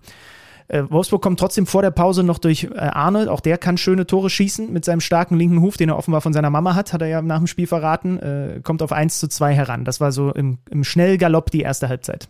Thiago Tomasch ist der 49. schnellste Spieler der Fußball-Bundesliga mit immerhin 34,3 kmh und damit auch sinnbildlich für das, was in der zweiten Halbzeit passiert ist. Denn er wurde eingewechselt von Nico Kovac und die Wolfsburger wurden mutiger, wurden offensiver, haben jetzt nicht einen Hochkaräter nach dem anderen gehabt, aber deutlich mehr Luftanhalteaktionen für Bayern-Fans, um es mal so zu beschreiben. Das hat dann am Ende nicht mehr zu Treffern gereicht. Und man muss natürlich auch dazu sagen, dass bei Bayern selbstverständlich hinten raus Kraft gefehlt hat. Sie kriegen es dann nach Hause Richtung, richtig, Richtung Heiligabend weggearbeitet äh, wichtig, dieses, dieses Ding 2-1 zu ziehen und nicht nochmal Punkte zu lassen auf Bayern 04 Leverkusen. Denn, ey, ganz ehrlich, mit, mit diesen Ausfällen, Stuttgart zu Hause und dann, ja, Wolfsburg, aber immerhin auswärts, hätte das schon auch anders sein können. Aber diese sechs Punkte jetzt zuletzt geholt zu haben, Grüße nach Dortmund, gibt ihnen ganz sicher eine gute Stimmung. Zwölfter Sieg im 15. Spiel. Wie gesagt, diese eine Nachholspiel gibt es noch. Sollten sie das gewinnen, wären sie einen Punkt hinter Bayern 04 Leverkusen. Da sieht man mal, dass es gerade ein bisschen verzerrt ist in der Tabelle. Hast du Tuchel nach dem Spiel gehört zu möglichen Wintertransfers? Es muss nicht passieren, aber darf gerne passieren. Das ist so ein bisschen so, wie wenn ich meiner Familie meine Weihnachtsgeschenkliste gebe. Dann erwarte ich auch, dass die bitte abgearbeitet wird. Ja, und, und, und, und Papa Christoph Freund hat schon angedeutet, es wird was unterm Bauch, unterm Baum liegen. Ja. ja. Im, im Bauch des Zander, unterm Baum des Thomas Tuchel. Wir haben ja darüber gesprochen. Also zwei Neuzugängen, ob die jetzt dann per Laie kommen oder fest verpflichtet werden, das weiß ich nicht, aber mit zwei Neuzugängen ist auf jeden Fall zu rechnen. Bei den äh, Münchnern steht bei mir nur ein Wort, das ist Kane. Das ist für mich. Das habe ich mir übrigens gedacht. ja, das, das, aber weißt. sorry, manchmal, also ich finde, dass ich bislang deutlich kreativer gewesen bin als du. Du hast einfach irgendwelche komischen Wort. Äh, du bist kreativer gewesen. Ja, natürlich. Ich habe mich. Ich du wolltest sogar gerade, als, als du gesagt hast, ich war kreativer, du hast Wortkreation. Du wolltest sogar das Wort Kreation in den Mund nehmen, als du Ja, aber das war hast. nicht der Deal, Junge. Wir sollten uns schon eigentlich im dafür vorgesehenen Rahmen der deutschen Sprache bewegen, die du hier einfach sprengst. Und ich versuche, Wann was war viel, denn das viel vorgegeben, dass ich Neologismen verwende. Also nur mal ganz kurz nochmal zu erinnern. Ihr könnt das gerne. Benny hat hat ja die Fähigkeiten, er wird es natürlich manipulieren, unter diese Folge bei Spotify eine Abstimmung zu machen. Ich mache eine andere. Ihr könnt das gerne abstimmen. Benjamin Zander hat bei Bremen gesagt, sein Wort ist Duxch und bei Bayern gesagt, sein Wort ist Kane. Nur, nur so viel ja. ganz kurz nochmal. Du hast das Wort Weg weg und irgendwelche Dinge mit Bindestrich und was war das jetzt zuletzt? Das, das letzte Spiel war ich wirklich die Frechheit. Das war eine Frechheit. Habe. Gesichtslos gut und gesichtslos Ja, das mittel. war nicht meine Sternstunde, aber auch das hat man als Künstler mal. Ich hatte ein leichtes Kreativitätsloch. Bei Wolf Wolfsburg sage ich Einzelüberlastung, denn ich habe vor der Saison gesagt, die Wolfsburger werden deswegen gut werden, weil sie keine Mehrfachbelastung haben. Ja, und das ist ein fantastischer Begriff, du Flötengesicht. Beim FC Bayern habe ich natürlich das Wort der Saison gewählt und das ist, so toll er war, nicht Harry Kane, sondern Weiterentwicklung. Oh, ja, das finde ich sogar ganz gut. Bei Wolfsburg habe ich äh, einen Underperformer. Neunte Niederlage im 16. Spiel, nur Platz 10 in der Tabelle ist sicherlich alles andere als das, was sich Nico Kovac, ich meine, wir saßen mit Marcel Schäfer zusammen, die haben sich andere Sachen ausgerechnet aus den ersten 16 Spielen, da können wir aber ganz sicher sein. Zwei Partien hatte der Spieltag noch für uns und äh, mein Wort beim VfB Stuttgart, der 3 zu 0 gegen den FC Augsburg gewinnt, ist einfach nur das Wort Spaß keine Mannschaft hat mir, hat mir hat mir jetzt in den letzten Wochen dann auch noch mal so viel Freude bereitet. Nee, nee ich gehe auf Freude. Freude ist sogar noch ein besseres Wort, weil es irgendwie noch ein bisschen, weiß ich auch nicht, ein bisschen schöner. Sie strahlen diese Freude aus, sie machen mir Freude. Ähm, in, in, der Gesamtkonstellation. Auch jetzt, jetzt, jetzt traut sich der Hönes und geht auch dann mal mit in die Kurve, ja, und lässt sich mal mit mitfeiern, auch vollkommen zurecht im Übrigen von den Fans. Die, die Stimmung ist eh ein Wahnsinn, wie die Spieler miteinander umgehen nach den Toren, Undaf, Girassi, Führig und so weiter und so fort, was sie machen, wie sie es machen. Das ist einfach nur ein purer Genuss weiterhin. Oder, wie ich es formuliere, Stuttgart sind die Kopfsteller beenden die vergangene Saison auf dem Relegationsrang, also den dritt, dem drittletzten Rang und schließen das Kalenderjahr 2023 ab auf dem dritten Platz. Beim Gegner, dem FC Augsburg, habe ich Trainereffekt. Oh, ich habe das gleiche Wort. Ich hab ja, das gleiche dann haben wir das erste Bingo oder so. Oder Memory, ich weiß nicht. Du musstest nur einmal unkreativ werden und schon haben wir das gleiche ja, Wort. Und ich habe mich auch wirklich für den Begriff am meisten geschämt. ja, ähm, also das ist dann wirklich das Spiel, wo man einfach sagen muss, äh, das ist im Moment nicht die Augsburger Kragenweite und trotzdem hat dieser Effekt absolut funktioniert. Es hat übrigens auch Torup nicht hingekriegt, dass seine Mannschaft mal zu Null spielt. Das ist das immer noch das einzige mhm. Team, was noch gar nicht zu Null gespielt hat diese Saison, aber sie sind ja so oft zurückgekommen. Ja, ähm, jetzt zuletzt waren es, was war es, ein Sieg aus sieben Spielen. Trotz alledem, dieser, dieser Trainereffekt war war greifbar. Wir haben darüber gesprochen, dass es den definitiv gab. Stuttgart ist einfach eine andere Kragenweite. Wie hat er mit den Demirovic nach dem Spiel gesagt? Ich bin in meinem Leben noch nie so hergespielt worden. Nicht mal vom FC Bayern. So, und dann äh, unter acht, äh, 18. Minute mit dem 1 zu 0 nach einer Ecke, die nicht einstudiert war. Er hat einfach nur gesehen, der Stiller, und er hat halt den Fuß, den Ball dann auch so zu spielen. Ey, da steht der Undaf an der 5-Meter-Ecke komplett alleine. Spiel ich den Ball mal hin. Und Undaf denkt sich, ey, da kommt ja der Ball und keiner ist um mich rum, hau ich ihn mal Volley rein. Das ist der VfB Stuttgart. Fast identische Aktion zu dem, was Emil Forsberg am Wochenende gemacht hat. Erinnerst du dich? Der hat den ja. Innenpfosten getroffen und dann gab's das Tor von Simakon per Nachschuss. Ja, ja, ja. ja, weiß nicht, irgendwo da oben. Ans Gebälk, ans Kreuzeck wie, wie Süd, süddeutsche Kollegen sagen würden. Ja, du hast es gesagt, dann trifft Girassi, weil, weil logischerweise auch Girassi treffen muss, da finden sie die Tiefe und er macht es im klassischen Abschluss, wie du das halt als Stürmer tust, wenn du schon 46 Saisontore erzielt hast. Also es ist, es ist eine, du hast es gesagt, es ist, es ist eine andere, es ist eine andere Qualität. Augsburger Kragenweite, finde ich, könnte, könnte ich mir auch von der Puppenkiste über Weihnachten anschauen. Und ich kann ich heute Morgen noch die Augsburger Kragenweite anschauen. Es ist so in so einem kleinen Laden, in dem, in dem so ein, so ein alter Opa, ähm, er hat so ein, er hat so einen Hemden, so einen alten Hemdenladen in Augsburg, im tiefen Augsburg, das Ganze halt so mit so Zappelfiguren, so an Fäden gezogen und, und der misst immer die Kragenweite von den Reichen und Schönen und es gibt so einen kleinen Kobold, der, der sie veräppelt, aber dadurch bringt er den alten Mann in Gefahr, weil logischerweise der König, für den er die Kragenweite messen musste, nicht, nicht so cool ist wie, wie, wie das manche denken. ich arbeite noch dran, aber das wäre die kleine Vorlage für die Augsburger Puppenkiste. Es ist aber kein schicker Laden, ne? Es riecht auch ein bisschen muffig, aber nee, er ist, ist halt einfach der Beste. Pumukulesk. Ja, genau, genau. Äh, das 3 sollten wir bitte erwähnen, allein aufgrund des Passes von äh, Stiller. Ja, das ist pure Magie, dieser Ball. Und wie Führig den dann auch noch direkt äh, mit links abnimmt und an Damen vorbei. Also unterm Strich nochmal super souverän, super spielfreudig, äh, das, was der VfB Stuttgart da äh, nochmal gezeigt hat zum Ende dieses Jahres. Und dann haben wir noch das Spiel zwischen Heidenheim und Freiburg. Und mein Gott, war das aufregend, du. Frank Schmidt seit 16 Jahren Trainer vom äh, 1. FC Heidenheim, Streich seit 12 Jahren bei den Freiburger Profis, also die, die Schlachtrösser, die Graurücken, die Veteranen unter den Trainern äh, im direkten Duell miteinander. Und dann geht Freiburg zweimal in Führung, einmal ganz früh in der ersten Halbzeit durch Höhler, sein viertes Saisontor. Ähm, wunderbar von Doan mit dem vorletzten Pass auf Röhl und dann kassiert Heidenheim mal wieder ein Tor in der Anfangsviertelstunde. Sehr gute, ich sag mal so erste 30, 35 Minuten vom SC Freiburg. Ganz früh in der zweiten Halbzeit dann der Ausgleich durch den, habe ich ja vorhin von dir gelernt, zweitschnellsten Spieler der Liga mit ja, Ehren Dingshi. Erster. Ach so, geteilter Erster, stimmt. Äh, blitzsauberer Abschluss äh, nach schöner Vorarbeit von Kleindienst. Aber wieder die Führung für die Freiburger, diesmal vom äh, Elfmeterpunkt. Doppelpackhöhler, äh, Gimba gegen Doan, klares V-Spiel und dann bockstark geschossener Elver. Und dann haben wir die zweite Sache, an der Heidenheim versuchen muss zu arbeiten. Nicht nur, dass sie in der Anfangsviertelstunde immer Gegentore fressen, viel zu viele, sondern sie äh, verursachen auch einfach viel zu viele Strafstöße bislang. Und äh, das ist auch etwas, was also noch auf der To-Do-Liste steht. Aber dann drängt Heidenheim, dann drückt Heidenheim. Und dann kommt Heidenheim in der Schlussphase tatsächlich noch von 1-2 auf 3-2. Kleindienst, der ehemalige Freiburger in der 84. Minute, ist da einfach gedankenschneller bei dem Querpass. Ähm, und dann noch ein sehr unglückliches Eigentor durch einen Freund dieses Podcasts, Matze Ginter. Ähm, ich glaube auch ein bisschen irritiert nach der, nach der Flanke von Traoré, der sich da auf rechts durchtankt in der 90. plus 2, dass Atubolu es sieht erst so aus, als ist er mit den Fingerspitzen dran und dann schießt sich Ginter mehr oder weniger selber an. Und so gewinnt Heidenheim tatsächlich noch dieses Spiel.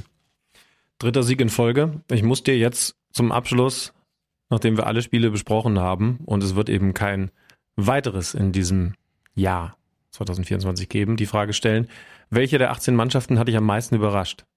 Stuttgart. Ja, aber muss man nicht Heidenheim mit in die Verlosung nehmen? Weil ich lange, Neunter, ne? ich lange überlegt hätte, ist es Leverkusen oder ist es Stuttgart? Wahrscheinlich noch ein Tick mehr Stuttgart als Leverkusen, aber äh, Leverkusen, damit das nicht untergeht, ne, stellen diesen Startrekord von, von Hamburg aus den 80ern, glaube ich, ein. Also das ist auch eine absolute Rekordsaison, hätte man ihnen ja auch so nie zutrauen können, was die da machen. Aber dann guckst du auf die Tabelle und siehst, dass Heidenheim in der oberen Tabellenhälfte ist als Aufsteiger. Mit, mit jetzt, wie gesagt, drei Siegen in Folgen noch auf die neun gegangen, haben Wolfsburg überholt, haben 20 Zähler, doppelt so viele wie zum Beispiel Darmstadt, aber eben auch Köln und Mainz. Das heißt also, die muss man auch mit in die Verlosung reinnehmen. Ja, total. Also ähm, das ist natürlich nicht im Ansatz so zu erwarten gewesen, gerade durch diesen, durch diesen Schlussspurt jetzt zum Ende dieses, dieses Jahres. Ähm, wir haben jetzt auch mal auswärts dann gewonnen ne, am Wochenende, haben ansonsten halt ihre Heimstärke, auf die sie sich verlassen können. Sie können sich auf, mein Wort für die Heidenheimer, Standards verlassen. Ja, okay, Ähm, nochmal ein, noch mal ein Bingo. Ja. ne, äh, äh, Bingo mit äh, Jan-Niklas Beste. Äh, ja, ich höre auch einfach Frank Schmidt wahnsinnig gerne in den Interviews und so. Von daher, das ist schon, das ist schon eine Wohlfühlgeschichte, die auch gerne noch eine Saison weitergehen kann in der Fußball-Bundesliga. Da habe ich überhaupt nichts dagegen. Und beim SC Freiburg ist das Wort, ich hatte ein paar Freiburg-Spiele, wo ich entweder als Interviewer für uns bei der Saison war oder die ich auch moderiert habe bei uns. Ähm, und da haben wir auch immer so darüber gesprochen, was fangen wir mit der Saison an. Aber wenn ich mir die Saison unterm Strich jetzt angucke, die sind punktgleich mit Frankfurt und Platz 6. Und sie hatten zwischenzeitlich mal so einen Durchhänger, da war auch Streich mal hier und da ein bisschen genervt. Mein Wort für Freiburg ist Stabilität. Denn das ist das, was Freiburg seit Jahren hat. Und irgendwie heimlich still und leise ist es dann doch wieder eine Saison, wo der SC Freiburg Achter ist und vielleicht nächstes Jahr wieder international spielt. Ja, irgendwie finde ich es nicht so richtig treffend, weil, also in den letzten Jahren immer klar, aber, aber es hat sich ja was verändert. Und deswegen, bei Freiburg ist es mir am leichtesten gefallen, äh, ein Wort zu finden. Ist es für mich mühsam.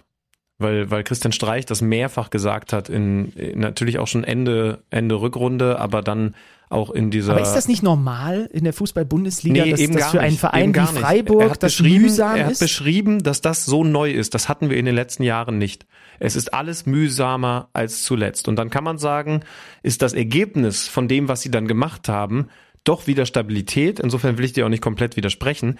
Aber es hat sich was verändert in Freiburg. Es ist nicht mehr so im Flow. Es ist nicht mehr so mit, wir spielen die weg, mit unserem Stil Fußball zu spielen und der Euphorie der Fans, die dann eben entsprechend angezündet sind, sondern es ist alles mühsamer. Das heißt also, man muss sich mehr erarbeiten. Es passiert auch mal sowas, wie jetzt gegen Heidenheim passiert ist, wenn man es nicht bis zum Schluss durcharbeitet. Das ist ja, ist ja ein gutes Beispiel für genau das, was du logischerweise dann noch auf der anderen Seite hast, wenn du eben nicht mit komplett disziplinierter Arbeit auch diese letzte Situation, wo dann zum Beispiel auf dem Flügel zu wenig Rückwärtsarbeit gewesen ist, zu Ende bringst. Und deswegen ist mein Wort mühsam, aber natürlich, wenn man auf die Tabelle schaut und auf die Punkteausbeute, ist Stabilität nicht falsch. Ich finde, wir haben beide recht, ich nur ein bisschen mehr als du. Ähm, wir, haben noch, wir haben noch zwei Themen. Eine Sache ist gerade ganz frisch reingekommen und die müssen wir zumindest mal kurz, wir sind da jetzt auch keine absoluten Experten, äh, du mehr als ich, aber mal kurz einordnen. Habt ihr bestimmt gelesen, mitbekommen, ähm, großes, großes Bohai um ein Gerichtsurteil, was die Super League angeht. Ihr erinnert euch daran, äh, was es damit mal auf sich hatte. Plötzlich sah es mal zwischenzeitlich so aus, als würde der europäische Fußball komplett implodieren. Ähm, dann wurde, wurden die Uhren doch zurückgestellt auf das, was wir so kennen mit der Champions League. Jetzt gab es aber vom Europäischen Gerichtshof ein Urteil, ähm, was quasi die Tür öffnet dafür, dass es eine Super League doch geben könnte und gleichzeitig auch eine ziemliche Watschen ist für die UEFA und die FIFA. Denn der EuGH, also der Europäische Gerichtshof, hat festgestellt, dass diese Monopolstellung, die die UEFA hat, nicht mit europäischem Wettbewerbsrecht vereinbar ist. Und das würde bedeuten, dass es ähm, zumindest deutlich wahrscheinlicher geworden ist, dass es vielleicht doch noch so eine Abspaltung von den größten europäischen äh, Clubs gibt und die ihr eigenes Ding machen und sich einfach lossagen für den internationalen Wettbewerb von der UEFA. Du bist da ein bisschen tiefer drin, weil du hast auch mal Sendungen dazu gemacht, dich deutlich intensiver mit diesem Konstrukt beschäftigt, was sich allerdings, glaube ich, auch immer weiter, immer wieder verändert, ne, die Super League. Ja, es gab ja den ersten Vorstoß, der für das größte Aufsehen gesorgt hat, der ähm, dann auch auf breite Ablehnung bei den Fans gestoßen ist und eben unter anderem bei einem Verein wie Bayern München. Ähm, es gab dann eine Anpassung. Also ich sag mal so viel, es das Ding ist, also da passieren ohne dass man im Moment viel drüber spricht, nach langer Zeit jetzt durch dieses Gerichtsurteil mal wieder, aber da passieren hinter den Kulissen eine, eine Menge Dinge. Also man sollte mhm. überhaupt gar nicht denken, dass dass das Ding vom Tisch ist. Ob das weiterhin realistisch ist, wie realistisch es ist, das ist ein anderes Thema und das kann ich auch nicht abschließend einschätzen, aber, aber definitiv passieren da Dinge und es wird auch nochmal einen Versuch geben. Da wäre ich mir jetzt fast sicher. Ob der erfolgsversprechend ist, kann ich nicht einordnen. Ich kann zumindest aus Basketball-Sicht ein was reingießen. Im Basketball haben wir mittlerweile vier verschiedene internationale Wettbewerbe und zwar von zwei verschiedenen Organisationen organisiert, die teilweise auch miteinander konkurrieren. Ich hoffe, dass das nicht passieren wird, dass wir dann irgendwie unsere top-europäischen Teams auf zwei Wettbewerbe verteilt haben, weil es halt so ein paar Revoltenclubs wie die Bayern gab und so, die dann dagegen waren und dann würden die jetzt vielleicht irgendwie in dieser Verlosung keine Rolle mehr spielen. Auf der anderen Seite kann sich das die Super League wahrscheinlich auch nicht erlauben, dass sie irgendwie auf die Teams verzichtet, die jetzt erstmal dagegen votiert haben. Und zweiter Gedanke dazu, zur besseren Einordnung dieser Schlagzeilen, die ihr da jetzt vielleicht immer wieder äh, lest, ähm, es fiel auch der Satz vom EuGH, Zitat, das bedeutet nicht, dass ein Wettbewerb wie die Super League unbedingt zugelassen werden muss. Denn dieses Urteil, worum es jetzt ging, da ging es erstmal nur darum, ja, diese Monopolstellung der FIFA und der UEFA zu beurteilen. Es ging nicht konkret um die Sache Super League. Also es ist jetzt nicht so, dass der EuGH gesagt hat, Daumen hoch für diesen Wettbewerb, ihr könnt zur nächsten Saison an den Start gehen, sondern das muss im Grunde genommen erstmal noch äh, äh dann viel, viel detaillierter noch besprochen werden alles. Es ging jetzt nur einfach erstmal darum, sich das anzugucken und zu sagen, okay, das, was die UEFA, was die FIFA da machen, so richtig ist das mit dem, was wir hier in Europa haben, eigentlich nicht vereinbar. Ja, bleibt spannend. Ja. Und dann haben wir noch ein Thema, was wir bislang irgendwie, weil es so viel dann war und wir auch Dennis Eitekin, ja, danke für euer Feedback am, am Montag im Podcast hatten, was wir noch gar nicht hier so richtig unterbekommen haben. Aber das dachten wir, legen wir euch zum Abschluss nochmal unter den, unter den Weihnachtsbaum. Schübenmann. Jetzt bin ich gespannt. holen wir Toni Kroos zurück zur EM? in die Nationalmannschaft ähm, oder mhm. in diesem Podcast. Nee, da war er ja noch nie, weil er, weil er eigene Wege geht, wo wir das ja, mittlerweile zu unserem Lieblingswort in dieser Folge erkoren haben. Nee, das bleibt Kalender, ja. Ähm, du, ich, ich halte es nicht für so unrealistisch und ich halte es auch nicht für so sinnlos. Ähm, ich, also, ich glaube, ich glaube, man muss, man muss so ein paar Sachen dann schon mit einkaufen. Und das bedeutet vor allen Dingen. Sein Bruder? Sein Bruder, seinen nervigen Bruder Felix.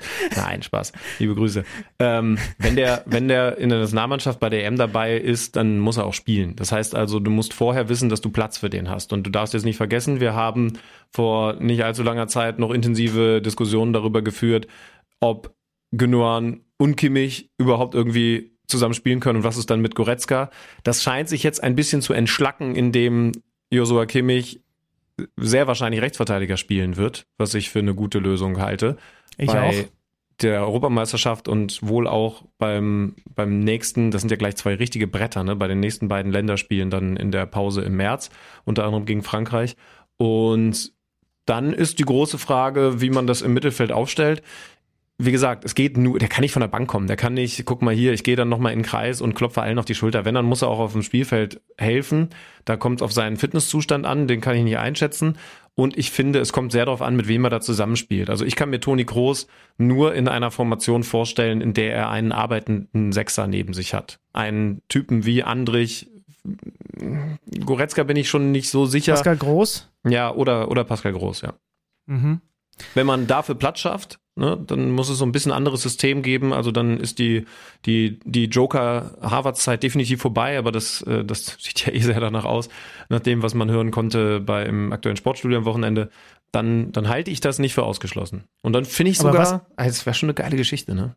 Oder was ist, dann mit, was ist dann mit Gündogan? Der spielt eins weiter vorne oder gar nicht? Ja. Okay, richtig. interessant. Ja, könnte ich mir, ja, also dann hätte man, jetzt stell dir das mal ganz kurz vor, du hättest Groß auf der 6 mit so einem arbeitenden, äh, wir haben ja immer erstmal so Kedira gesagt, Andrich, Mhm. der hat ganz wenig gespielt, jetzt ist es wahrscheinlich am ehesten tatsächlich Pascal Groß. Äh, du hättest Kimmich auf der Rechtsverteidigerposition, wo wir eh ein Loch haben, ähm, und du hättest Gündogan im Zweifel äh, auf einer Position davor, wo wir allerdings auch ein Überangebot haben durch Ja. Wirtz und durch Musiala. Auf der anderen. Seite äh, und, und Sané und wie sie nicht alle heißen. Ich kann ja mal ganz kurz, also auf kicker.de gab es eine Umfrage, soll Toni Kroos zurück in die Nationalmannschaft kommen? Und wir wissen ja nun, das fand ich auch nicht immer so wahnsinnig lustig, so richtig wohlgelitten ist er bei vielen Fußballfans in Deutschland gefühlt nicht. Und ja, der Querpass Toni und blub, weil viele auch gar nicht, jetzt einfach mal hart ausgedrückt, gar nicht gerafft haben, was der Typ da eigentlich macht auf dem Fußballfeld. Ähm, es haben 107 so über, also fast 108.000 Menschen bei dieser Umfrage mitgemacht. Ich bilde mir ein, dass das mit die repräsentativste Umfrage ist, die es aktuell so gibt. Und 65 Prozent sagen, hol den bitte zurück, ansonsten haben wir hier bei der Heim-EM sowieso keine Chance. Ja, Ähm, ist- also ich, ich hätte sogar eher ein bisschen mehr erwartet. 65 Ich nicht, weil, weil Toni Kroos hier leider nicht die Anerkennung bekommt in diesem Land, die er verdammt nochmal bekommen sollte. Mhm. Ich merke also, du bist auch bei den 65 Prozent dabei. Ich bin ein Fan davon, wenn wir die besten Fußballer, die wir zur Verfügung haben, alle bündeln, zusammenholen, um hier eine Heim-EM zu spielen, die für die alle auch nochmal was Besonderes sein wird und auch für ihn, der schon so viel gewonnen hat, was Besonderes äh, sein wird. Und ich bin ein Fan davon, diese Kräfte zu bündeln und dann einfach, äh, das hat ja Julian Nagelsmann letztens mal so ein bisschen gesagt, aber du musst es halt in Abstufung machen. Du wirst sie nicht alle gemeinsam auf den Platz bekommen, aber es wird Spiele geben, da gibt dir der eine was, es wird Spiele geben, da gibt dir der andere was. Sind wir ehrlich, die großen Teams, die ihre Titel gewonnen, gewonnen haben, egal ob auf äh, Wettbewerb, äh, auf, auf Vereinsebene oder auf Nationalmannschaftsebene, das ist auch nicht so, dass die immer nur die eine Top 11 hatten und ansonsten hatten sie nur Wasserträger, die dann von der Bank kamen, ja? Und Julian Nagelsmann wird auch in der Lage sein, die die Egos und die die Ambitionen, die alle haben, in die richtigen Bahnen zu lenken, weil es ist eine Heim-EM und da hat jeder auch sein Ego im Zweifel mal ein Stück hinten anzustellen, um eine möglichst erfolgreiche Heim-EM mit dieser Nationalmannschaft zu spielen. Ja, das wird auf jeden Fall entscheidend sein. Ich bin ja weiterhin der Meinung, die Qualität ist da, gibt ein paar Baustellen ähm, in der Innenverteidigung, Linksverteidiger, aber, aber das, was über allem steht, ist, dass egal wer dann auch auf welcher Position eingesetzt wird, alle Spieler an diesem einen Strang stehen. Das ist immer wieder irgendwie klischeehaft, aber, aber halt deswegen nicht falscher. Ja, und wäre schön, wenn wir das irgendwie in der Nationalmannschaft hinbekämen, wo es ja bestimmt für alle äh, eine große Freude und Ehre ist, das Trikot zu tragen. Das war das KMD-Jahr 2023. Schlübenmann, was war dein Highlight? Habe ich bei irgendeiner Folge gefehlt? Nee, kannst du mir jetzt keinen reinwirken. Ich war nie krank. Leider nicht, nee. Also, dass du, dass du weiter der Meinung bist, du hast die Mannschaften mit kreativeren Worten beschrieben, das ist schon eine Art Highlight für mich. Ähm, ansonsten haben wir, haben wir viele schöne Folgen gehabt. Ähm, ich weiß jetzt gar nicht genau, ob irgendwas besonders raussticht. Das haben wir ja zum Ende der vergangenen Saison auch schon gemacht.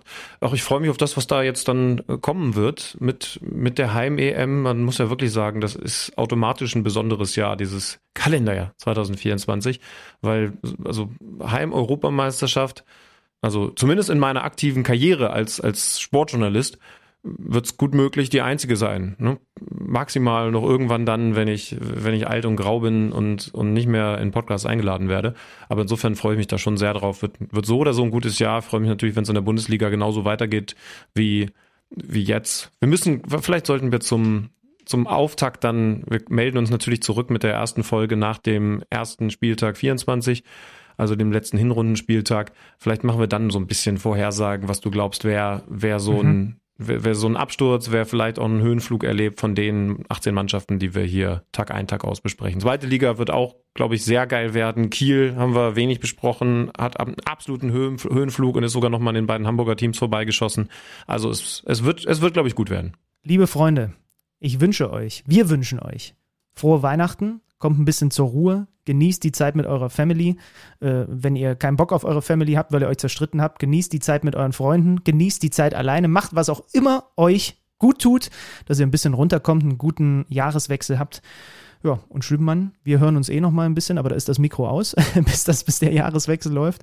Äh, auch dir wünsche ich natürlich frohe Weihnachten, mein Lieber. Ja, schick mir doch einfach mal eine Sprachnachricht. Leute, macht's gut. Kommt gut raus. Kommt gut rein. Kicker meets the Zone, der Fußball-Podcast. Präsentiert von Tipico Sportwetten mit Alex Schlüter und Benny Zander.